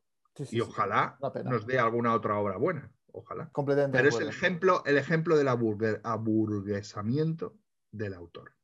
Es como que se ha acomodado muchísimo y ya no. Bueno, es lo que comentamos al principio, ¿no? De este podcast, cuando un nombre se consagra, es muy fácil tirar de inercia, de la inercia, del empuje de las primeras obras, que son geniales. Es, y con el nombre, al final vender solo el nombre y no darlo todo. Yo creo que un escritor, yo creo que Vargas Llosa lo dio todo en la ciudad de los perros. Lo dio todo. O sea, se entregó completamente la escritura, Sí, la historia y se nota muchísimo. Sí, y también en, también en la catedral, ¿eh? También en conversación en también. Eh, ha- Hablo de la ciudad de los perros porque yo Vale, de he leído La ciudad de los perros y los dos primeros cuentos esos, eh, Los cachorros y Los jefes, los cachorros, Los sí. jefes y los cachorros. Y Yo he leído estas tres obras de, de, de, de Vargas Llosa. El siguiente que quiero leer es Conversación en la Catedral. No Buah, la, es que es no un la excluyo novelón. por nada, sino porque yo conozco la ciudad de los perros.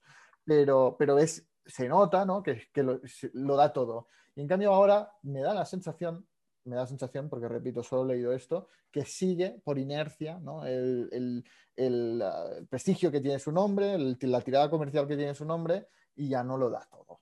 Y esto se No, nota. no. Y esto se nota, y, e incluso diré que se nota en Gabriel García Márquez, ¿no? Memorias de mis putas tristes. Es buena, pero ya sigue un poco la inercia ¿no? de ir tirando con su nombre, ya no lo da Mm. todo como en sus primeras obras, ¿no? Mm. Pero bueno, Vargas Llosa es una- una- un nivel y aquí es otro. Sí, sí, estoy Y- totalmente de acuerdo. Es un poco la respuesta a algunos que me preguntaron que querían saber por qué opinaba que Vargas Llosa sabía.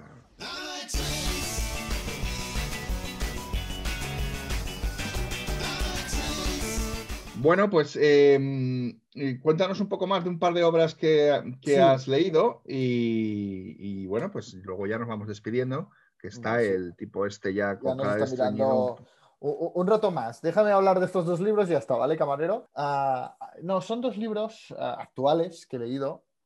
El primero ha sido una decepción y el segundo ha sido una alegría. Ah, interesante que ha sido una decepción, porque para mí ese libro tenía una pinta estupenda. Sí, y para mí también, para ti también. Eh, se trata de Orient Express eh, de Mauricio Wiesenthal. Eh, yo seré sincero, a mí a priori no me llamó la atención este libro porque a mí el Orient Express como tal, como tren, mm, sé que es el asesinato del Orient Express eh, en el Orient Express de Agatha Christie y poco más, y que seguro que tienen su historia, pero el Orient Express como tal a mí no me llama la atención. ¿Qué pasa? Que Mauricio Wiesenthal Um, fue invitado al programa eh, Ciutat Maragda, que es un programa de literatura de Cataluña Radio, que es absolutamente genial. Este también es un podcast. Y eh, dedican todo el programa de más de una hora ¿no? A hablar de un libro. O, por ejemplo, en ese episodio invitaron a Mauricio Wiesenthal y entre todos hablaron del libro sobre el Orient Express. Y eh, pues acá el programa diciendo, me lo tengo que leer. Me lo tengo que leer porque realmente lo que vi, y es así, es que no es tanto, el, el Orient Express es casi la excusa que utiliza Mauricio Wiesenthal para hablarnos de la Europa, de, de ese mundo de ayer, eh, como diría Stephen Zweig, ¿no? El- Pues me, parece, Europa- me parece fascinante de momento. Sí, sí, es que es fascinante, de verdad, esa parte es fascinante. Eh, es, eh, no, te presenta la Europa de la Belle Époque, eh, te presenta la Europa, incluso la pone en contraste con la Europa de hoy, ¿no? Más decadente, o con la Europa de las dictaduras, ¿no? Que terminó la época dora- dorada de, de Europa. Y eh, pone, ¿no? Como es casi una alegoría a través de, del tren de, del Orient Express. El Orient Express es un poco la representación de esa Europa, como em, la época dorada del Orient Express fue la época dorada de Europa y cómo l- las fronteras que impuso la- la- las relaciones tensas por las dictaduras puso fin a, ¿no? a esa época de la Europa brillante, la Europa Está muy innovadora. bien, muy bien visto, eso sí. Sí, y además, eh, es- Mauricio Wiesenthal, y eso ya lo noté en el programa de Ciudad Maragda, sabe muchísimo. O sea, es impresionante, es una enciclopedia y te pone todo el rato ejemplos que si Coco Chanel hizo eso en el Orient Express, que si el, el rey de Bélgica hizo eso otro, que si, ah, yo qué sé, ese escritor Marcel Proust se inspiró, ah, o Dos Pasos, también habla de Dos Pasos, se inspiró ¿no? Eh, en el Orient Express para empezar a escribir esta novela. Tiene 10.000 anécdotas de atracos al tren, de, de mil cosas, ¿no? Ah, y, sabe mucho y estructura un poco la novela por el viaje del Orient Express. La estructura es esta, eh, eh, empieza saliendo de la estación Victoria de, de Londres y acabamos en Estambul. O sea, es, eh, va haciendo el recorrido a través de anécdotas. La primera mitad es brillante. Es brillante porque ves el conocimiento, ¿no? Y cada capítulo lo dedica a explicar anécdotas diferentes, a, a ilustrarte muchísimo sobre muchísimos hechos. Es brillante. Y aquí fue cuando llegó la Navidad y yo dije, oye, si queréis, si queréis eh, regalar no ficción a alguien, estoy leyendo este libro, voy por la mitad y me está encantando. Es brillante. A priori no me llama la atención, pero es brillante. Las reflexiones que te hace, lo tengo todo subrayado, etcétera. Pues lo recomendé y el día siguiente empezó a decaer. ¿Qué pasa? Que yo no sé qué bicho tropical le picó a Mauricio Wiesenthal a la mitad de la escritura de este libro, pero decidió pasar de un libro de no ficción, de hablar de anécdotas, de hablar de reflexiones, etcétera, a querer hacer una especie de historia en la que el mismo autor, don Mauricio Wiesenthal en persona, se mete en el Orient Express y empieza a hablar con unas desconocidas ¿no? que se sientan delante de él y es como la excusa que utiliza a lo largo de la segunda mitad para compa- compartir anécdotas, etc. O sea, una estructura que le había funcionado muy, muy bien en la primera mitad, que simplemente directamente narrar anécdotas eh, y hacer reflexiones. Y el tono, el tono ensayístico, el tono ensayístico sobre el Orient Express. y- y luego intenta hacer algo narrativo poniéndose el de protagonista. ¿Qué pasa? Que esto es muy peligroso. Meterse el mismo, el mismo escritor, no diré narrador, el mismo escritor como personaje o como narrador o como protagonista es muy peligroso. Yo creo que alguien que te había parecido muy interesante en la primera mitad, porque de estos los conocimientos que tiene, cuando se mete él como, como protagonista y pone unos personajes cuya única aportación es decir lo mucho que sabe, o sea, se ve perfectamente Mauricio que va hablando, va diciendo cosas y las mujeres todas, pero qué inteligente que eres, pero es asombroso y además nos cuentas cosas que no sabíamos del tren y además va como de James Bond, de que se liga una de ellas, bueno, o sea, ah, lo destroza. Y además me ha sorprendido mucho porque dije esto, en plan pidiendo disculpas, es decir, os lo recomendé y justo cuando os lo recomendé, hizo esto y la última mitad me ha costado terminarla que no veas, porque me da una rabia todo y mucha gente me lo ha dicho. Es impresionante como la primera mitad es genial y la segunda hace este invento que le sale fatal, porque básicamente la segunda mitad es un elogio él mismo, alabarse Bueno. él mismo. Es un género literario ¿Eh? propio. Eso es un género literario propio. Pues un género que detesto. El onanismo literario es, es una cosa muy tradicional y muy querida entre los autores españoles, el onanismo literario. Y yo veo que realmente hay mucha gente que cae en ese error de hacer un alter ego, ponerse en la historia y vivir la vida que le gustaría vivir, porque estoy seguro que a Mauricio Wiesenthal, bueno, y a mí mismo, me encantaría llegar a un tren, encontrarme a mm, cinco mujeres guapísimas y que yo todo lo que dijera fuese como que todas estuvieran fascinadas, también hay un general, o sea, todos estuvieran fascinados de todo lo que digo y que yo soy el más inteligente y el más guapo y el más impresionante. Eh, Bueno, genial, o sea, seguro que te debes sentir muy bien, pero mm, yo como lector estaba teniendo la sensación de estar asistiendo a un sueño húmedo del propio autor y, y- y muy desagradable, de verdad que muy distinto. Qué imagen más mala la que me acabo de Sí, sudar. sí, sí, sí. Bueno, vamos a alejar la imagen haciendo. Yo te voy a dar una serie de reflexiones sobre esto que me comentas, sobre la lectura. Primera, me recuerda un poco el esquema de lo que estás comentando con un libro que también, en cierto modo, un tren sería como un río, que el Orient Express sería como un río, ¿no? Que recorre Europa.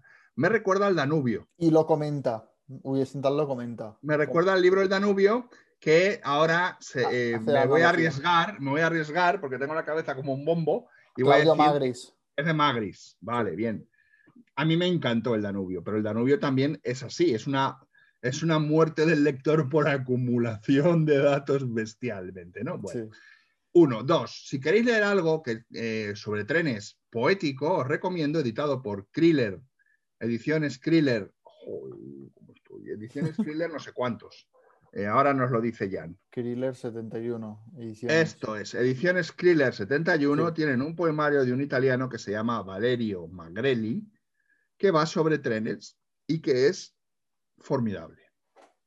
Valerio Magrelli, Kriller 71. ¿Cómo se titula? Pues no lo sé, tendría que mirarlo en mi estantería, pero yo he escrito sobre ese libro, o sea que si os interesa, tenéis un artículo mío sobre este texto de Valerio Magrelli, que es poesía sobre trenes y sobre estaciones, que es algo que a mí me atrae mucho, ¿no?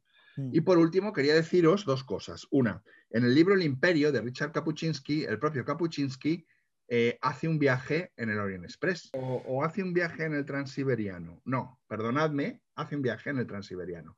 Pero para que podáis comparar el viaje del Orient Express y del Transiberiano. Mm. Kapuczynski hace un viaje en el Transiberiano y también está el tema de las fronteras y este, este tema, ¿no? Por eso lo traía aquí a la, a la luz. Y por último os diré que este modesto eh, cronista que os habla no ha viajado en el Orient Express, pero ha viajado en uno de sus ramales y como vivimos en la cultura del sucedáneo, pues os lo voy a decir. He viajado en el Orient Express del Báltico, que yo ya no sé si existe, pero en aquel instante en el cual yo me lancé a hacer tres meses de Interrail, hubo un momento en el que tomé el Orient Express del Báltico, que según tengo entendido, unía, entre otras partes, que es el trayecto que hice yo, Budapest con Venecia. Sí, esta, esta parte he recorrido también en. en- en- en Pero se llamaba. Orient Express del Báltico porque ignoro antes de Budapest de dónde venía, pero vendría de los países bálticos. Sí, vendría sí. de Lituania, o vendría de Letonia, o vendría de por ahí. Y cogí, eh, perdón, tomé el Orient Express del Báltico y realmente se notaba otra cosa en el tren, ¿no? Aquello de que era el Orient Express, ¿no? Sí, sí, sí. El, aura, el aura de. Sí, sí, sí, sí. Sí, no, Bueno, también, pues, también contiene este libro una oda muy interesante a los trenes, a- al arte. De...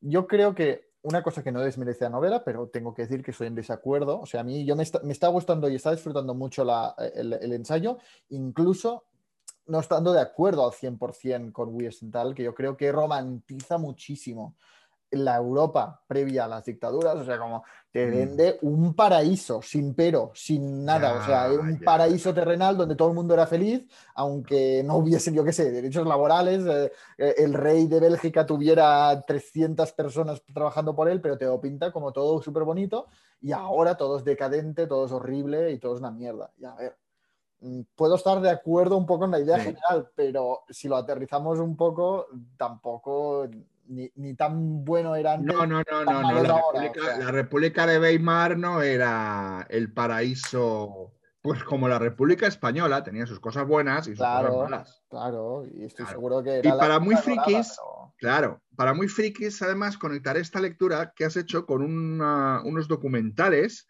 que ponían en la segunda cadena a la hora de comer, o sea que muchos no los habréis visto porque tenéis la mala costumbre de trabajar, que eh, son de un político importante británico que eh, recorre Europa en tren siguiendo una, una guía, una, una Ba- o Baeker se llama, una guía de 1908, una guía para viajeros británicos, y recorre Europa en tren y va siguiendo las recomendaciones de la guía. Son unos documentales muy interesantes, la verdad que muy bonitos, y que, bueno, pues los podéis encontrar en cualquier sitio, no hace falta que, aunque ya los hayan emitido, pues, pero os los recomiendo porque va sobre este tren. Y sobre este viaje previo, precisamente, al hundimiento, pero ya no de la Segunda Guerra Mundial, previo al hundimiento de los imperios centrales, ¿eh? o sea, de antes de la primera. Es una guía del 1908, del 1900, ¿sabes? Sí, sí, sí. Y va siguiendo la guía y va leyendo cosas muy divertidas, ¿no? Pues eso llega a la ciudad de Viena y en la guía pone unas cosas, pues aquí podrá usted disfrutar del baile, en fin, ¿no? Entonces él A- a- intenta, A mí me gustaría que tú leyeras el Orient Express y me dijeras qué te parece. sí, sí, a a mí mí me también, sí, Porque, no sé, o sea, si te gusta Brújula de Matías de Nacht, te gustará Orient Express. Porque Sí, a mí eh, pues- también Brújula de Matías de Nacht me pasó esto, que no Me conecté. pasó porque- eso, sí, sí, lo sé, lo sé. Pues nada, eh, queda dicho. Queda, aquí queda dicho que yo recibo el Orient Express con mucho gusto, a quien me lo quiera mandar. Igual que ya sabéis dónde vivo, ya sabéis dónde vivo. Si me metéis un sobre y os marché, os marcháis, yo no haré preguntas. Y al abrirlo están los planos para llegar a Walt Disney, no voy a hacer preguntas, no voy a hacer preguntas. También me vale que sea manual. No es necesario un correo electrónico que deja rastros. Un sobre. Yo estoy en mi casa. Entra el sobre por debajo de la puerta. Ya sé que ahí tengo el plano para ir a por este tipo y descongelarlo. Que por cierto, te llegó de América, no, no las coordenadas de Walt Disney, pero sí temporada de huracanes. Me llegó temporada de huracanes y en cuanto pase este cuello de botella, este atasco monumental, gracias a Dios, gracias, gracias, eh, haré sacrificios de bueyes de rotátiles patas a los dioses de trabajo, que tengo mucho trabajo y que estoy entusiasmado y os lo agradezco mucho a todos los que os apuntáis en mis talleres. Cuando tenga un momento, lo primero que haré será leer a Fernanda Melchor y temporada de huracanes, porque es que me muero de ganas de verlo aquí encima y no Es- poderlo tocar. Es que, es que te va a encantar, es que además estoy presen- presenciando ¿no? el tiempo previo a que te metas en una lectura que, que te va a encantar, de verdad que te va a encantar. No tengo la menor duda. Y de ella me vas a hablar ahora tú, ¿verdad? Sí, he, leído su nueva novela, a Paradise, que ha salido hace nada, em, su esperada Sí, sí, nueva hace novela, nada, hace nada. Eh, Fernanda Melchor era más o menos desconocida antes de temporada de huracanes y con temporada de huracanes lo ha petado muy justificadamente, ha sido traducida a todos los idiomas. ah, y, para mí es una clara promesa de las letras mexicanas y latinoamericanas, ya solo por temporada de huracanes. Luego también hizo Aquí no es Miami, que, que a mí me gustó, pero al final son, son artículos ¿no? muy narrativos, pero al final son artículos. Y Bueno, ¿y qué tal es esta novela? Paradise, ah, sin ser como temporada huracanes, yo no creo que sea una novela tan ambiciosa como temporada huracanes, ya solo por las pocas páginas que tiene, es más un Ujú. relato largo, no me ha decepcionado para nada. Te- te- ah, Fernanda Melchor Qué sigue bien. con su obsesión de entender el origen de la violencia en De su la violencia. am, y, te, y te relata pues, un crimen, pero sería un poco como A Sangre Fría de Truman Capote, Ah, obviamente salvando distancias, porque no creo, sinceramente, repito, que Fernando Melchor tenga la ambición con, este, con esta Sí, sí, sí. novela de temporada de huracanes o de A Sangre Fría, pero sí como una anatomía de un crimen desde el Mm. principio y adoptando esa intensidad de la oralidad que ya conocimos en temporada de huracanes, sin puntos y aparte, todo eh, cae como, toda, to- toda la narración cae como un vómito de, de imprecariaciones y de, y de, ah, frases muy orales y muy intensas de cómo ah, se conocen, ¿no? El, el residente obeso y mimado de un ah, complejo residencial ah, de lujo, que es el Paradise, y, el, y su jardinero, el, o el jardinero del complejo, pues que viene de, las más bajas clases, ¿no?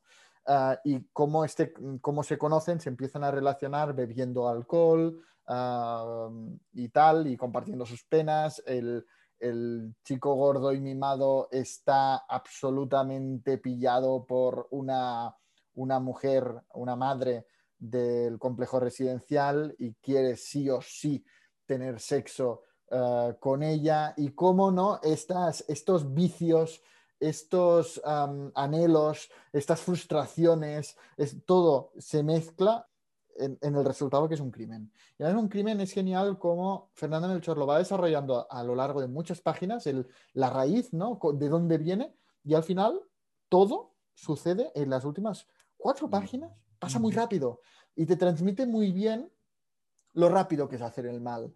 Hacer el mal eh, es una pistola que no tiene seguro, que a Ujú. veces por inercia puedes hacer el mal, puedes tomar una mala decisión que te va a destrozar la vida, pero eh, el mal en sí, el crimen en sí, es un momento. Es un instante. Y, es imp- y- y- y te lo transmite muchísimo porque se pasa decenas y decenas y decenas de páginas desarrollando la historia y el crimen en sí, que es lo más importante, ¡pam! pasa en un momento. Dices, wow, es que en realidad es esto, pasa volando, ¿no? Mira, esto debe ser una tradición, eh, una tradición dentro de cierto tipo de literatura mexicana. Esto que me comentas es muy interesante esto, que, que ya verás. Porque tú sabes que yo he hablado de una novela editada en Drácena del mexicano Bela Brown que se llama Solo quemarla no volverá, que es una novela negra y tal. Bueno, aunque no quiere que lo diga, aunque no quiere que lo diga, y no lo dije cuando llegó el libro, cuando llegó el libro a casa, eh, fue Bela Brown el que me regaló el libro de Fernanda Melchor, eh, Temporada de Huracanes. Resulta que Bela Brown en su libro emplea la técnica de la elusión en los momentos de intensa violencia y mal. Y pasan como un suspiro hasta el punto que te los tienen que contar después para que tú que estás leyendo te des cuenta que han ocurrido. Y dices, oh, es verdad, pero si es que lo ha matado. Sí, sí, sí, sí, sí, sí, sí. Y ha sido. Entonces, esto es una influencia evidente de esta escritora, tanto que le gusta tanto como para mandarme el libro, ¿vale? O sea que, que fíjate, ¿no? Pero es que realmente si, si, si, si tú... eh, ¿Ves? Hay una conexión. Si tú presencias un acto así, debe ser así, porque a veces tenemos mucho la imagen de Hollywood que te lo pone en cámara lenta, Claro, claro. cómo mm, pulsa el grillete y la bala sale y todo El se carrito, el carrito del niño en las escaleras de la estación. del- Exacto, ahí en cámara lenta que lo ves todo perfecto, pero en realidad debe ser pam, pulsas el grillete, se muere, se cae y, y te vas corriendo de allí y ha pasado. Y, se- y ha pasado, ¿no? Bueno, Eh, el otro, día, el otro día lo pudimos ver con el asalto a mano armada de los perros de Lady Gaga, ¿no? Que, llega el- que está el vídeo, que llega el tío, le quita los perros al cuidador y le mete un tiro, cae desplomado y se pira. Y es que, que es que hay un, hay, es un segundo y medio. yo no, no he visto este vídeo. Bueno, es un, el- te lo digo por el asunto, ¿no? Que está en sí, todos sí, los sí, lados. sí. Es un segundo y medio. Tú ves al tío que va con el perro, llegan los otros y es que es ¡bam! Se cae, se llevan los perros. Tiempo transcurrido, un segundo y medio. Sí, sí, sí, sí, sí, sí, sí, sí. Pues realmente te lo transmite muy bien esto. Eh, me pareció genial. Obviamente no está a la altura de temporada de huracanes. Ah, no está. No creo que lo pretenda. Pero si te gusta temporada de huracanes, te animo muchísimo también a leer Paradise porque me ha dejado también pensando, ¿no? Es, es un, muy intenso, muy breve, pero muy intenso. Y si te gusta temporada de huracanes, sin duda también te va a gustar. Pues temporada de huracanes, te comunico que si su lectura va bien, que lo va a ir, es uno de los libros que voy a añadi- añadir al taller de la temporada 21-22. Porque el taller 21-22 va a tener una diferencia con, los otros tall- con las otras temporadas que he hecho. Y es que va a ser un taller por, literaturas nacionales. Va a haber un mes dedicado a Francia, un mes dedicado a, Ah. México. un mes dedicado a. Inglaterra, un mes dedicado a Estados Unidos y en el, entonces en el mes mexicano este libro va a ir, va a ir con toda seguridad. Vale, pero prométeme ahora mismo, y antes de terminar este café, que en el siguiente café te habrás leído temporada de huracanes y lo vamos a comentar. Venga, hecho. Vale, va. Es un mes, en un mes yo me lo leo. Y ahora tú no seas perro porque yo quiero con- eh, eh, concretar contigo una cosa que no hemos hablado de ella y que habíamos que ha- haber hablado al principio porque ya no habrá tanta gente que llegue al final y entonces no se van a enterar. ¿Cómo van las publicaciones y tu editorial? Va muy bien. Y ahora esto lo montas y lo pones al principio. Y usted, camarero, no sea pesado, que ya nos iremos y lo que tiene que hacer es traerme un bicarbonato. Está yendo muy bien, la verdad es que estoy muy feliz. La guardia está funcionando muy bien. Sí que ya comentamos ¿no? en el último café que han habido ciertas críticas que yo me esperaba, pero la verdad es que... Eh, es- respecto a eso, he hecho una defensa, no he citado a la Guardia, he empezado a colaborar con un programa todos los jueves en una radio argentina que se llama Demos Radio y mi primera intervención en un programa que se llama Literatura Instantánea ha sido hablando de lo que hablamos de la censura, de la- del retoque de textos, de los avisos paternalistas y de todas estas cosas. Pues si te interesa echarle un vistazo a ese Ah, pues programa sí, que son, pues son sí. cinco minutos. porque es lo que, bueno, es lo que hablamos del último café, ¿no? Esta tendencia actual, eh, pero ya, ya sabía que pasaría. Quería empezar, ¿no? Con un libro, pues, valiente eh, y, Claro. Tan rompedor, pero la verdad es que no me puedo quejar de la recepción. Está siendo muy leído El Palacio de Hielo, que ya tienes Esto es que has pegado un viraje tremendo de la Guardia al Palacio de Hielo. Es como si estuvieran editando dos editoriales distintas. Y El Viraje, que será el tercer libro, que ya lo he anunciado, que es Canción del Ocaso, Sí, que tiene una pinta estupenda. de Lewis Gracie Gibbon, traducción de Miguel Ángel Pérez Pérez, eh, que merece ser subrayado porque es impresionante la labor de traducción de este libro, que es, es- es muy difícil de traducir, es muy difícil de traducir y lo ha hecho brillantemente, o sea, estoy muy orgulloso. Que me- que tengo entendido que es el primero de una trilogía, ¿verdad? Es el primero de una trilogía, pero que realmente no tiene importancia que sea una trilogía, porque al final solo comparten protagonista, pero son muy autoconclusivos los tres. O sea que mm, se puede publicar perfectamente como un libro solo eh, y que la gente no tenga la sensación de que si lee Canción de Ocaso tendrá que leer una trilogía, porque no. Se puede quedar con Canción de Ocaso. Además, Canción de Ocaso es como el, el libro más famoso de los tres con diferencia, ¿no? Y es el clásico imprescindible de las letras escocesas, votado tres veces por los escoceses como el mejor libro de Escocia. Qué interesante. Y, y- y, eh, lector que haya leído La Guardia y, y El Palacio de Hielo tendrá la sensación de estar ante un tercer viraje, ¿no? Porque Un tercer viraje, qué bien. tres cosas muy diferentes, ¿no? Pero sí que comparten un lirismo los tres libros que me encanta. Entonces, ¿estás contento cómo marcha todo? Sí, mucho. Estoy, estoy viviendo mi sueño, José Carlos. Estoy viviendo mi sueño. Estoy viviendo Muy mi bien. sueño. Y la verdad es que la respuesta está siendo muy positiva. Obviamente con las dificultades de ser una editorial independiente, pequeña, en un sector Pirenaica. y pirenaica andorrana, pero de momento es, es genial, es genial y, y está gustando mucho los libros. Y es Me alegro muchísimo. Y ya como detalle para los que han llegado hasta aquí, que son seguidores del podcast, eh, te voy a hacer un par de preguntas y tú me respondes lo que quieras, ¿vale? Una, eh, ¿sigues pensando o tienes pensado que vais a sacar este año siete libros en total? me estoy planteando ocho. Ocho. Porque Mejor noticia todavía para los que habéis llegado hasta aquí porque vais a tener que gastaros más dinero. No, estoy, estoy pensando porque me ha llegado un libro que es impresionante y que tiene mucho sentido incluirlo en este, este año, pero, pero no sé, no sé. Bueno, No sé si y adelántanos por lo menos un título. Uno de los que vas a publicar en el Acabo, acabo de anunciar Canción de Locas, o José Carlos. Lo Ya, acabo pero adelántanos otro más. O bueno, no nos lo adelantes, pero una pregunta que te voy a hacer. ¿Has elegido enero, febrero y marzo, por ejemplo, y luego va a venir una pausa? ¿Vas a publicar después de Navidad, antes de verano? Sí, ahora va a venir bastante pausa. Esto nos interesa saber. ¿Cómo lo vas a hacer? Sí, solo, solo queda un libro por publicar antes de verano. Por lo tanto, ahora habrá bastante pausa. Lo que sí es que quería empezar con tres bastante seguidos, ¿no? Para hacer un poco de catálogo, pero ahora en principio será, será más reposado. Eh, será uno más antes de verano y después de verano, pues estoy entre tres o cuatro, aún no lo he decidido. Ya para, la, para ya el- Para a la partir de gran- septiembre. La gran crema navideña, ¿eh? Exacto, pero Canción del Ocaso es sin duda la- mi apuesta para ya San Jordi, Día del Libro, todas estas fechas tan señaladas, es mi apuesta porque me, me parece este libro absolutamente excepcional. Sí, sí, no, no, lo que cuentas y lo que yo me estoy investigando, desde luego que sí que lo, sí que lo parece. A ver si el siguiente café también hablamos del palacio. y- y- y- No, ¿qué te seguro, porque, porque lo tengo a la mitad y lo voy a acabar en, bueno, en cuanto lo, lo tome entre mis manos, lo acabo en un día. Sí, es que además es muy breve. ¿eh? Es que no he tenido tiempo, no he tenido tiempo. Y uno de los motivos por los que no he tenido tiempo, espero que pueda ser desvelado en el próximo café. Sí, si no, sí, sí. malo.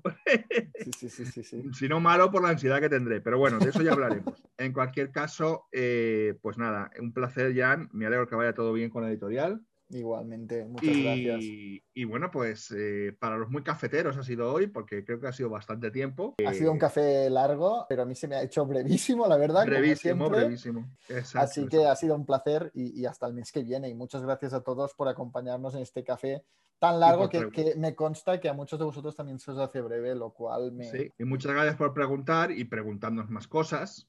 Sí, a participad, sobre todo animaros a que mandéis vuestras notas de voz, es muy rápido y, y es genial porque es como la, vuestra respuesta y, y- y es como teneros aquí ah, para plantear los temas que más os interesan, que nos encanta. Y bueno, pues mm, no hay mucho más que decir, que en todo caso, si os da miedo lo de las instrucciones de Walt Disney, lo que podéis hacer es mandármelas en una mascarilla, en una mascarilla, pero en la parte de dentro, y ya me llega la mascarilla y ahí las veo, incluso me la puedo poner y así puedo tener el mapa cerca, solo lo tengo que estirar para ir viendo el camino que tengo que seguir.